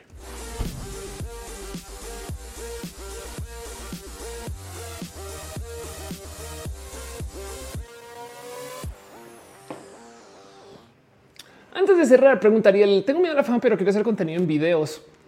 Em, este estudio psicología ilustrado. Sabes que no, eh, la fama no tiene que ser tuya. si, si te salta el tema de dar la cara tú, siempre puedes hacer un personaje y ese personaje, sobre todo si ilustras, ya estás, no pasa nada. Eh, de hecho, es muy sano eso. Eh, los personajes tienen de ventaja que luego alguien puede colaborar y seguir el personaje. Entonces podría ser una segunda mano que te ayuda a, seguir y no estás tú. Y eso es muy listo de paso. Y además, si conocen el personaje y no a ti, entonces como los luchadores de lucha libre podrás ir al Oxo sin problemas y te vuelves una persona muy exitosa con tu proyecto. Pero bueno, Parangari Kutiriku. Paranga Ricoti Rimicuaro. Parangari Kutiriku. Gracias por las mariposas. Sandra Ortiz deja mariposas corazones. Algo de vértigo dice: Nos queda salud roja nada más. Y de paso se acaba el año. Black Friday. Vamos a poner nuestro gorro de aluminio para ver Star Trek. Exacto. Vean Star Trek en general en la vida. Bananoide no deja también piñas y mariposas. Yo también les aplauso a ustedes. Aldubar dice: Te felicito que buenos son tus Gracias por acompañar. De verdad. Teflon más dice VTubers. Exacto. Emanuel dice: Ya huele Navidad. Sam Sam deja también este maripositas. Eh, Caro dice: Parangari Kutirimi Cuaro. Parangari Kutirimi Cuaro. Gracias, Caro. Es lo máximo. De dice personajes animados. Ariel Jiménez está diciendo gracias. Y Denis dice shot. Exacto. Llévense su shot. Llévense sus abrazos, llévense su cariño. Entonces, gracias a toda la gente que apoyó, a la gente que su cariño y su amor en este show. De verdad que este show existe gracias a ustedes, gracias a la gente chida de Team Memoración. Conozcan a la gente chida del Team Memoración. De paso, Uva, eh, gracias por estar acá. Estás haciendo cosas muy bonitas y espero que las cosas se pongan más chidas. Em, te sigo y te leo. ¿eh? Pero bueno, conozcanles la gente del team de memoración son Caro, Uva, Uriel, Fabián, Monse, Jesse, Tutix, el hígado de pato eh, y sus 900 miles de millones de memes chidos, Denise, Aflicta este, y Nisa Gama Volantis, quien hacen también cosas bien cool. Hay un Discord por si les interesa que lleva team de moderación el Discord.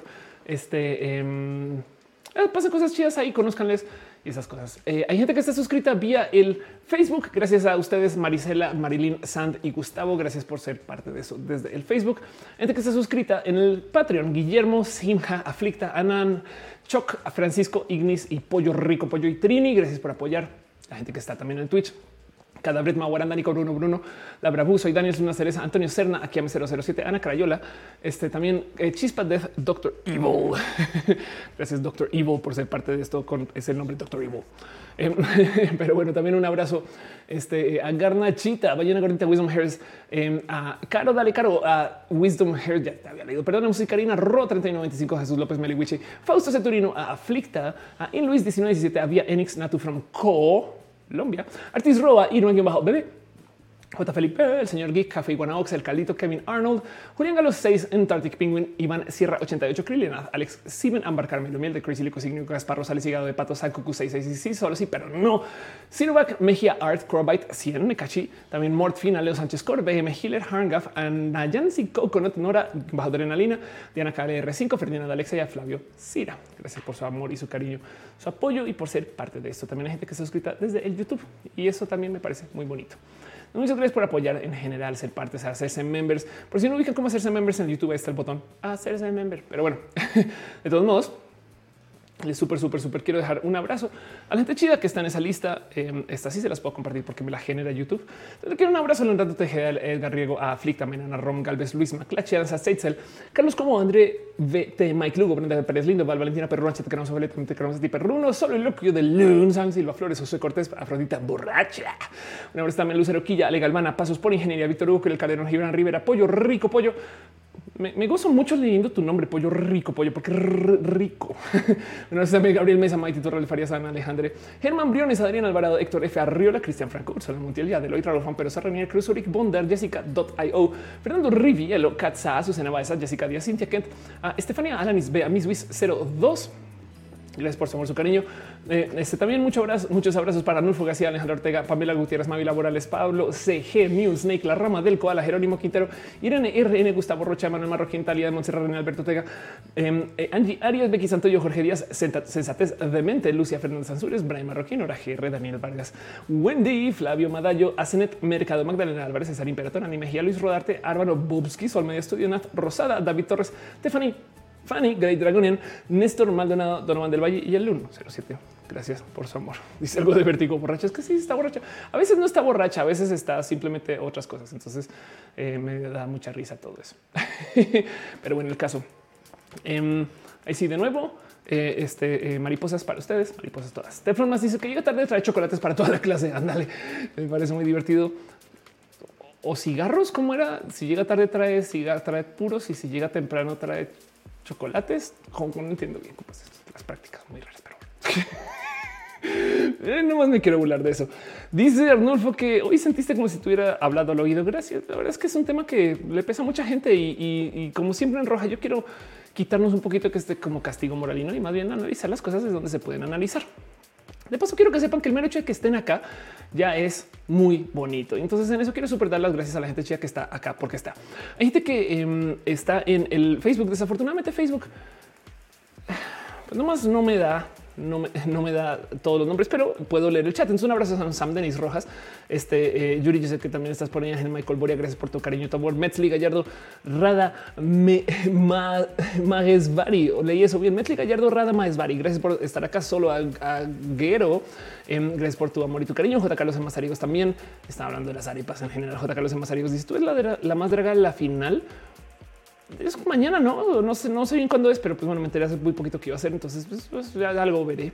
No lo dudo, Sam Sam. Gracias por su cariño, tu cariño. Gracias por tu cariño y tu amor.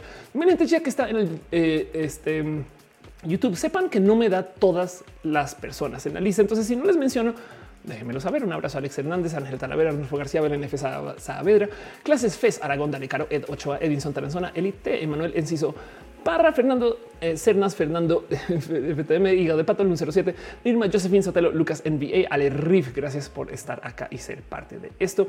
También la gente chida que está desde el Twitch y que me pone eh, o sea, que me reta leer sus usernames. Un abrazo a Adrián Engine, no es queja. Eh. Adri BC, Aflicta, algo de Vertigo, Alex en bajo Simen, Amber, Caramelo y Miel, Ana Crayola, Adico bajo Erika, Ana Lógica Mediano TV Viewer, Apple Pie Chart, a Bagada 2021, Blacks Fly. Gracias por estar aquí y por suscribirte lo has logrado. Un abrazo a Café Wax Chiqui 202. De paso, chequen lo que hace Blackfly en general. Se van a ir de culo, busquenla en Instagram o sea, y prepárense. Así, Blackfly.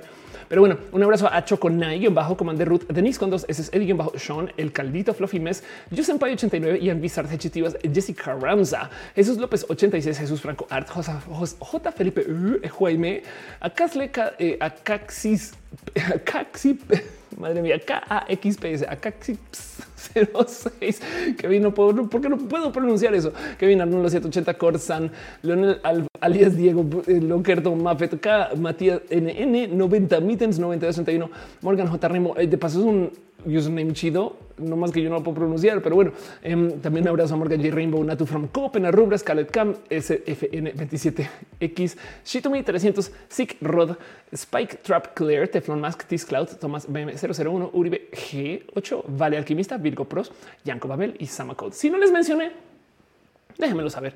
Em, gracias por apoyar, gracias por estar acá, gracias por ser parte de esto. Rojas es un show rojas, no como si fuera las rojas. No, ¿cómo vas? No, aquí con las rojas, Ofelia Rojas. En fin, gracias por ser parte de esto, ¿verdad? Capitán Garra Negra, besitos, abrazos. Yo sé que estás por ahí, Selenático. Yo sé que estás por ahí, Adri Paniagua. Besos. René, si estás viendo, te amo. Em, ¿Quién más puede estar? Ah, Irina. Eh, no siempre sales en las listas, pero es que por aquí pasas a veces la gente que ve desde el, YouTube que tiene conectado a la tele, ese tipo de cosas. Gracias por estar acá. También se les quiere mucho. Y la gente que ve esto en recalentado o que lo escucha en Spotify. Gracias también. Dice hoy también estreno después de Roja. Claro que sí. Un video muy divertido. Parangarikuturi, parangarikutirimicuaro, parangarikuturi, parangarikutirimicuaro, parangarikutirimicuaro. Gracias por eh. Aplausos. Aplausos para ustedes. Capitán Garraniga dice falto yo. Sandro Ortiz dice yo falté. Gracias. Eh, Yanko Babel también. Este eh, Denise entonces dice yo soy rojas. Roja, exacto. Mafermón, exacto. Eh, piñas, mariposas con ustedes. Los aplausos son mariposas. Gracias por todo eso. Dice rojas. Uh, rojas pinilla. No, perdón, ese no. Ese no, ese claro. Rojas no, no tiene nada que ver ese rojas pinilla. Luego que dice soy tu fans así en plurals. Gracias. Yo también soy tu fans, tu flans. Este María Gutiérrez, buenas noches. Eh, ¿Quién nos está en el chat? Algo de vértigo, hígado de pato, Ángel Talavera, Fernando, Caro, por supuesto. Gracias, Kevin Arnold de, dice shot, shot. Voy a decirlo otra vez: Star Trek. Eh, Parangari Kutirimicuaro, Parangari Kutirimicuaro. Hasta que lo diga rápido, entonces ahora me la vuelvo más compleja, ¿no? pero bueno. Leonel, alias Diego, gracias, besito. Dice Leonel, espero estés bien. Espero tú también. Kevin Arnold 180, gracias, Alex Hernández, neta también. Gracias por estar acá. Eh, dice algo de vértigo. Hoy encontramos dos usernames que son como kriptonita para OFE. Otra que los dije, si te interesa becarios, te recomiendo Jóvenes Construyendo el Futuro. La verdad, ha ayudado a varios conocidos con su trabajo en ingreso. Sí, exacto. Eh, este eh, es un tema más de... Em, tengo que diseñar roja desde lo laboral, no? Pero gracias por la recomendación. Súper sí. Bananoide, noide también. Besitos. Dorian Álvarez, piñas y mariposas. Tiger Lion Moicana dice: Cuando hacemos un video analizando Evangelion 3 0 más 4 0? Eh, uf, eso de ese video súper urge. Eso es verdad. Em, y dice Denis: Yo soy roja. Exacto. Denis dice shot y así las cosas. Pero bueno, en fin, eso es todo lo que tengo para ustedes. Gracias por acompañar. Gracias por ser parte de esto y gracias por, ya saben, no sé, ser parte de lo bonito que es roja. Se les agradece mucho y nos vemos la próxima semana. Espero que la pasen muy bonito. Y miren, diciembre es un mes lento. Rosemary Rosas pregunta retoque de raíz o raíz al natural. Estás hablando de si estás hablando en general, yo quiero tener cabello largo y entonces ya que lo tenga largo veré cómo lo desmadro. Así que por ahora no estoy haciendo nada, ni lo toco, ni lo lavo, ni nada, ni lo miro casi, ¿no? solo lo peino y ya. Y ha sido muy bonito porque bueno, a veces lo plancho, este, pero es muy bonito porque ha tomado forma muy bonita. Me alegra mucho cómo va mi cabello, mi cabello en general. Manuel Mena tampoco te viene la lista. Gracias por estar acá. Calagodines, gracias por pasar Black Friday. Que la otra semana vamos a nadar de manera virtual, como la niña que dices. Exacto. Así, sí, nadando horrible, no? Pero bueno, el punto es ese. Eh, diciembre es un mes lento para los contenidos. La gran mayoría de los youtubers, de hecho, paran de hacer contenidos del total en diciembre, sobre todo los grandotes, los que son como business también hay que descansar, pero eso no quiere decir que se detenga del total el canal, no más que no voy a tener a partir del 15 el compromiso de estar publicando cada semana, sino es como que cuando salen cosas que un stream aquí, que una cosa ya va, pero de resto para todo lo demás, eh, tómense ustedes también el tiempo que puedan, aprovechen para descansar, desconectarse. Este jueves tengo un live con Laurel, Laurel Yeye. Vamos a hablar acerca de lo difícil, va a ser en Twitter, a de lo difícil. Vamos a hablar acerca de lo difícil que es ser LGBT y diciembre y hay una cosa que tengo ahí muy presente que lo estaba tuiteando el otro día. Si estar con familia les genera violencia, planeen no hacerlo si pueden, porque también a veces es en tu misma casa. Pero si pueden no ir a sus ciudades o no ir a ver a la familia en diciembre, porque eso les puede representar algo de violencia, les recomiendo que lo hagan. Entre eso y volver al closet para estar bien con la familia, porque es la costumbre anual, es mucho mejor echarse el tiro, quedar mal tipo de estoy muy enferma, no puedo ir, tengo que trabajar, inventes de lo que sea, que ir y pasarle de la chingada y que te dejen cosas en la cabeza que te van a durar todo un año. Pero bueno, es una recomendación y vamos a hablar largo de eso el jueves. Es mi opinión. De paso, yo solamente estoy hablando de mi experiencia, que no tiene que ser su experiencia, pero ahí se los dejo nomás como recordatorio que eh, en diciembre hay que cuidar mucho nuestra salud mental, no? Pero bueno, en fin, o, como dice Alex Hernández, posadas, tamales, champurrado, alcohol. Eso también, eso también es parte de las cosas. en fin, em, dice Aldubar, vamos a nadar por Discord. Exacto. Este Ardulfo dice Guadalupe Reyes ya arranca. Eh, dice Irina, en otros canales dicen que diciembre es la mejor época para crecer un canal. Te lo digo que no, porque mm, ninguna empresa, a menos que tus contenidos sean de Navidad, ninguna empresa va a comprar pautas y anuncios en diciembre porque ya se les acabó el budget, porque ya cerraron el año, porque no están invirtiendo. Capaz y crecer la audiencia, sí, pero el negocio no, a menos que hagas contenidos de Navidad o que tengas ciertos contenidos que promocionen la venta de la Navidad. Me explico. O sea, si tienes un canal de eh, electrónica y, recomendaciones y demás, pues por supuesto que vas a recomendar vayan a comprar una laptop esta Navidad. Me explico.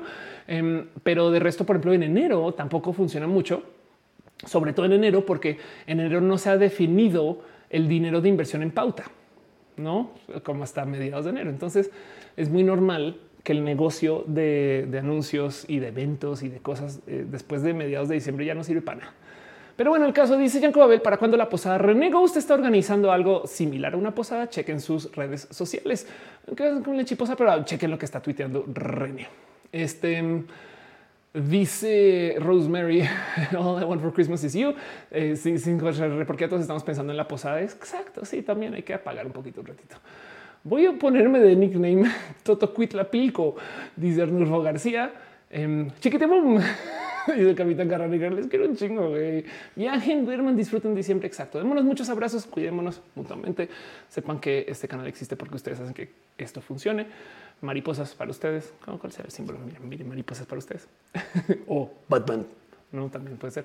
Paranoide dice un especial de roja donde lleguen la roja la Navidad pasada, presente y futura. Sería muy divertido eso. Pero bueno, para todo lo demás nos vemos la próxima semana, eh, donde vamos a hablar un poquito acerca de los futuros de roja y de paso a ustedes si les interesa. Y con eso yo creo que oficialmente cierro los temas de roja. Qué raro decir eso, pero volvemos en enero y vayamos pensando en qué vamos a hacer de las vacaciones. Vamos a estar todavía en redes sociales, vamos a dar mucho cariño y amor. Vamos a hacer una posada mariposona, una mariposada. Mm, besitos. Bye.